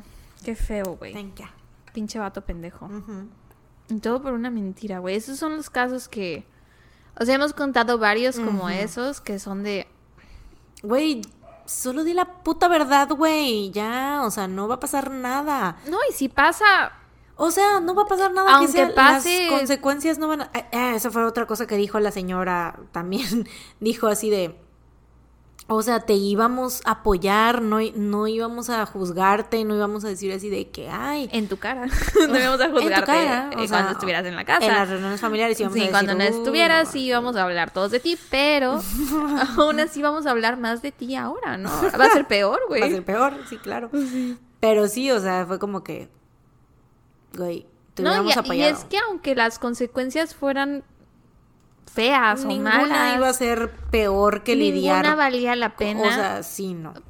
ninguna vale la vida de una la persona. vida de ¿no? una persona, sí. Lo hemos visto en varios casos y es increíble, güey. Me viene mucho a la mente el de. El que contaste tú de hijos asesinos, creo, para Patreon. El crossbow killer. Ese, se me viene mucho a la mente. Sí, sí, sí. El asesino de la ballesta. Ajá, sí, sí, chale. Sí, sí, sí. Pues ni Sí, hablar. ese güey. Sí, sí, sí. Maldito, maldito puto perro desgraciado, güey. Ojalá y se lo esté llevando a la verga donde quiera que esté. Güey, es que me acordé y neta me da mucho coraje, güey, porque que él fue con la mamá. Oh, ay, no, ay, no. No, ya no me quiero acordar. Dame Pues tu no dato feliz. güey. Dame tu dato feliz. Dámelo. Mi dato feliz es Jimmy. que me podrías dejarme por una vez decir mi pinche dato feliz sin que tú intentes darlo por mí, por el amor de Jimmy, güey. Jesucristo. Es Jimmy. No va a ser mi dato feliz. Iba a hacerlo, pero como lo dijiste, ya no. No, mi dato feliz es que esta semana me enteré que hay dos amigas mías que escuchan el podcast y que yo no sabía. Y que ves que siempre digo que ninguna de mis amigas escucha el podcast. que no. Bueno, ya no lo he dicho, pero Pues sí, siempre les andas mentando la cola y que tienes a los peores O amigos sea, del mundo. sí, sí sé, por ejemplo, que Nere lo escucha, pero lo he sabido desde Mm. siempre. Y sé que mi hermana Pilo lo escucha, pero nada más, ¿no? Este, pues esta semana me enteré que Vale escucha el podcast, sí. Vale, güey, le hemos mencionado varias veces. Ay. Sí, no escucha todos los episodios, no, o sea, no los ha escuchado todos, pero sí ha Mm. escuchado varios. Y también mi amiga Pato, que es la que te conté que se va a casar, también lo escucha, me enteré esta semana. Guau. Sí. ¿Y eso cómo te enteraste? Pues porque estábamos platicando de cosas de trabajo y así, y pues salió el tema. Y Pato me dijo, este, ay, pues bueno, em, ¿cómo fue? ¿Cómo fue que salió con Pato? No me acuerdo, pero me dijo así de que tu podcast sí lo escucho, pero no he escuchado todos, o algo así me dijo. Y yo, tu cola, no escuchas ninguno, estoy segura que no escuchas el podcast, pero no me acuerdo cómo salió el tema. Y me dijo, no, güey, sí lo escucho. De hecho, voy en el episodio de la chica que secuestraron, que la pusieron en una caja, que no sé qué. Yo así de, ah, reciente. ya me acordé por qué salió, porque estaba hablando con ella, porque me escribió para decirme que, pues, se va a casar, ¿no? Entonces, que la despedida de soltera, que no sé qué, que bla, bla, que me invitaba a la chingada. Este, y le dije, güey, de hecho mencioné tu boda, o bueno, mencioné que te habían dado anillo en el podcast. Y me dijo, ay, ¿en serio? ¿En qué episodio? Y yo, bueno, déjame checar, ¿no? Y me dijo, ay, ese no lo he escuchado, es que yo los escucho salteados. Y yo, bye, tú no escuchas nada de mi podcast. Y me dijo, Bye, no sí, voy en tal episodio. Y yo, "Ah". y sentí bonito, güey, sentí bonito que dos amigas escuchen el podcast, porque aparte yo soy mucho de consumir contenido de otras personas y no dejarles saber que lo consumo, o sea, como que ser fan a escondidas. Sí. Eres, así así. en general, como que igual de las personas que nunca comenten Facebook y Ajá, que nunca sí. te dicen nada, pero ahí está. Estoy observando Ahí todo. anda viendo tus fotos y te anda stalkeando y todo. O sea, de repente es como de. Sara, sé que me va a decir así. Vi que subiste tal co- eh, o que yo le diga algo así de que le cuente algo porque pienso que no Que vio no lo vi post porque de no Facebook. comenté. Y Sara, sí lo vi en Facebook. ¿Qué? Entonces, ¿por qué no me comentas? ¿Por qué no me le diste like mínimo? Sí, sí, no, no y es como de, interactúo. pues es que estoy, pero no estoy. Exacto, interactúo, pero interactúo a escondidas, en modo no disponible, ¿no? Entonces sentí bonito que ellas vieran, eh, que ellas escuchen el podcast en modo no disponible. Eh, Porque lo sentí más como un apoyo genuino, no de que otras personas que lo, que lo escuchan y que me dicen que lo escuchan no sean genuinas, pero conociéndolas a ellas y por sus personalidades lo sentí como de, ay, les gusta. Oh, Sí, ese es mi dato feliz. Qué bonito. Sí. Sí, yo también siento bonito cada que alguien, algún amigo me dice amiga Como por ejemplo el otro día esta chica, no es mi amiga, pero la tenemos las dos en Facebook, que puso, Mel. ajá, que compartió un meme y que dijo, ay, así con las no salgas de casa. Y Ajá. yo, ¿escuchas el podcast? Yo tampoco sabía, me acuerdo que yo también te dije así de, güey, ¿qué? Que la Mel escucha. Sí, Y, esas son las veces en que me siento muy validada por gente en mi vida que consume mi contenido, porque yo pensaría que lo que menos quiere es Que seguirme escuchando hablar, ¿no? O sea, es así como de tenemos Sara todos los días, no necesitamos escucharla. Bueno, vemos. Tú luego no pelas a la gente. A lo mejor es de eso, te extrañan y dicen, bueno, como no me contesta, voy a tener que como no me escucharla. contesta el teléfono, voy a poner su podcast. Tendré que y escucharla en el fingiré que, fingiré que estoy en una conversación con ella. Fingiriquitini. Sí, güey. Sí.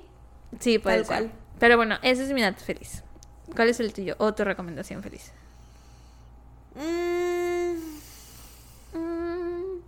no tengo, güey. Es que últimamente no tengo nada. I have, no- I have nothing. Nothing. Nothing. Bueno, podemos hablar de BTS. Hubo dos personas, no, más de dos personas que nos han dicho, ¿por qué ya no hablan de BTS? Ay, Es que tampoco he visto cosas de BTS últimamente, Bueno, pero mañana va a ser el Lollapalooza.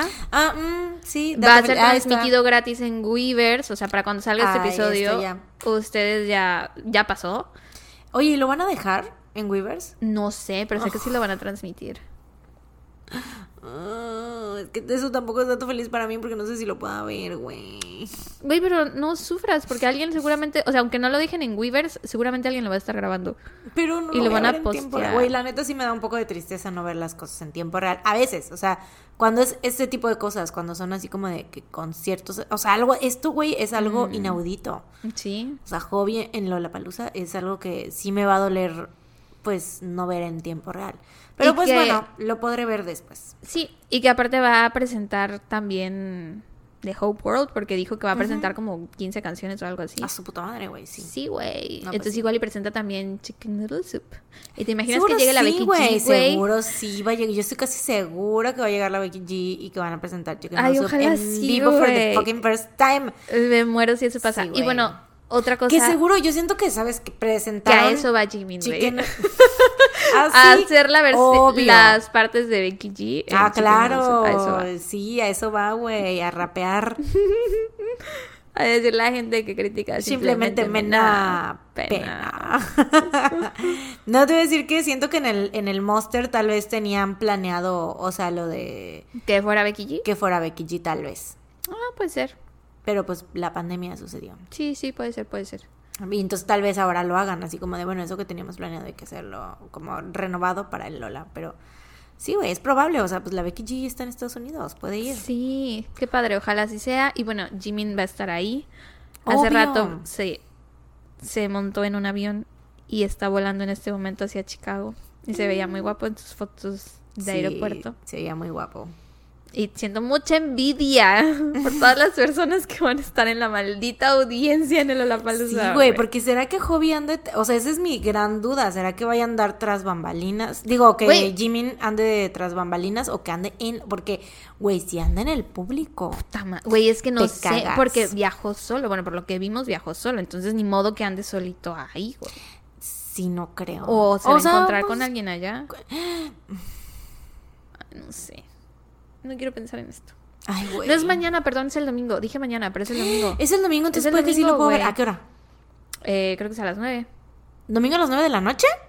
Eh, creo que sí. Sí, lo voy a poder ver entonces. Se activa, se activa el dato feliz. Es del 31. Hoy es 29, es 31. Se activa el dato feliz, güey. Es Sí, más, sí. voy a venir a verlo aquí a tu casa, aunque no te guste, aunque no quieras. Voy a venir a verlo, no es cierto. Contra tu voluntad y te aguantas. Te voy a amarrar al sillón. O sea, si quieres, puedes venir. Eres bienvenida. Gracias, gracias. Esto se sintió para nada forzado y completamente, completamente genuino y de tu Que corazón no es porque salió. están todos los tontoncitos escuchando. Se notó no. que te salió del corazón, o sea, no te preocupes. Mira, lo pensé por un. Desde que lo dijiste hasta que te dije yo que podrías venir, que es bienvenida, pasaron muchos pensamientos por mi mente, pero después recordé que nos la pasamos muy bien cuando vimos PTD on stage aquí en la casa. Entonces por eso dije, why not? Claro, I am super fun to be around. O sea, Sí, sí eres. ¿quién no quisiera janguear conmigo, güey? Aprovechame, aprovechame que tienes el privilegio de poder janguear conmigo, güey. Tienes toda la razón. Por favor, ven el domingo. A ver, no la palusa conmigo. Ay, pero no insistas tampoco, o sea, te ves, ya te ves, ya te ves mal, ya te ves mal. Ya sé, ya estoy rogándote, ya. Voy a parar. Dejaré de humillarme. Ay, pues bueno, sí, se activa mi dato feliz y es ese, hobby en Lola. Eh, Y pues ya, yes, vámonos, ¿no? vámonos porque tengo 9% de batería, güey. Al límite. Ok, bueno, gracias por escuchar este episodio. Gracias, esperamos que lo hayan disfrutado, pues tanto como se pueden disfrutar esos episodios. Y nos escuchan la próxima semana con un episodio más de su podcast favorito. Mientras tanto, cuídense. Y recuerden, no, No salgan de casa. Tun, tun, tun. Bye. Bye. Nos vemos en Patreon también. Bye.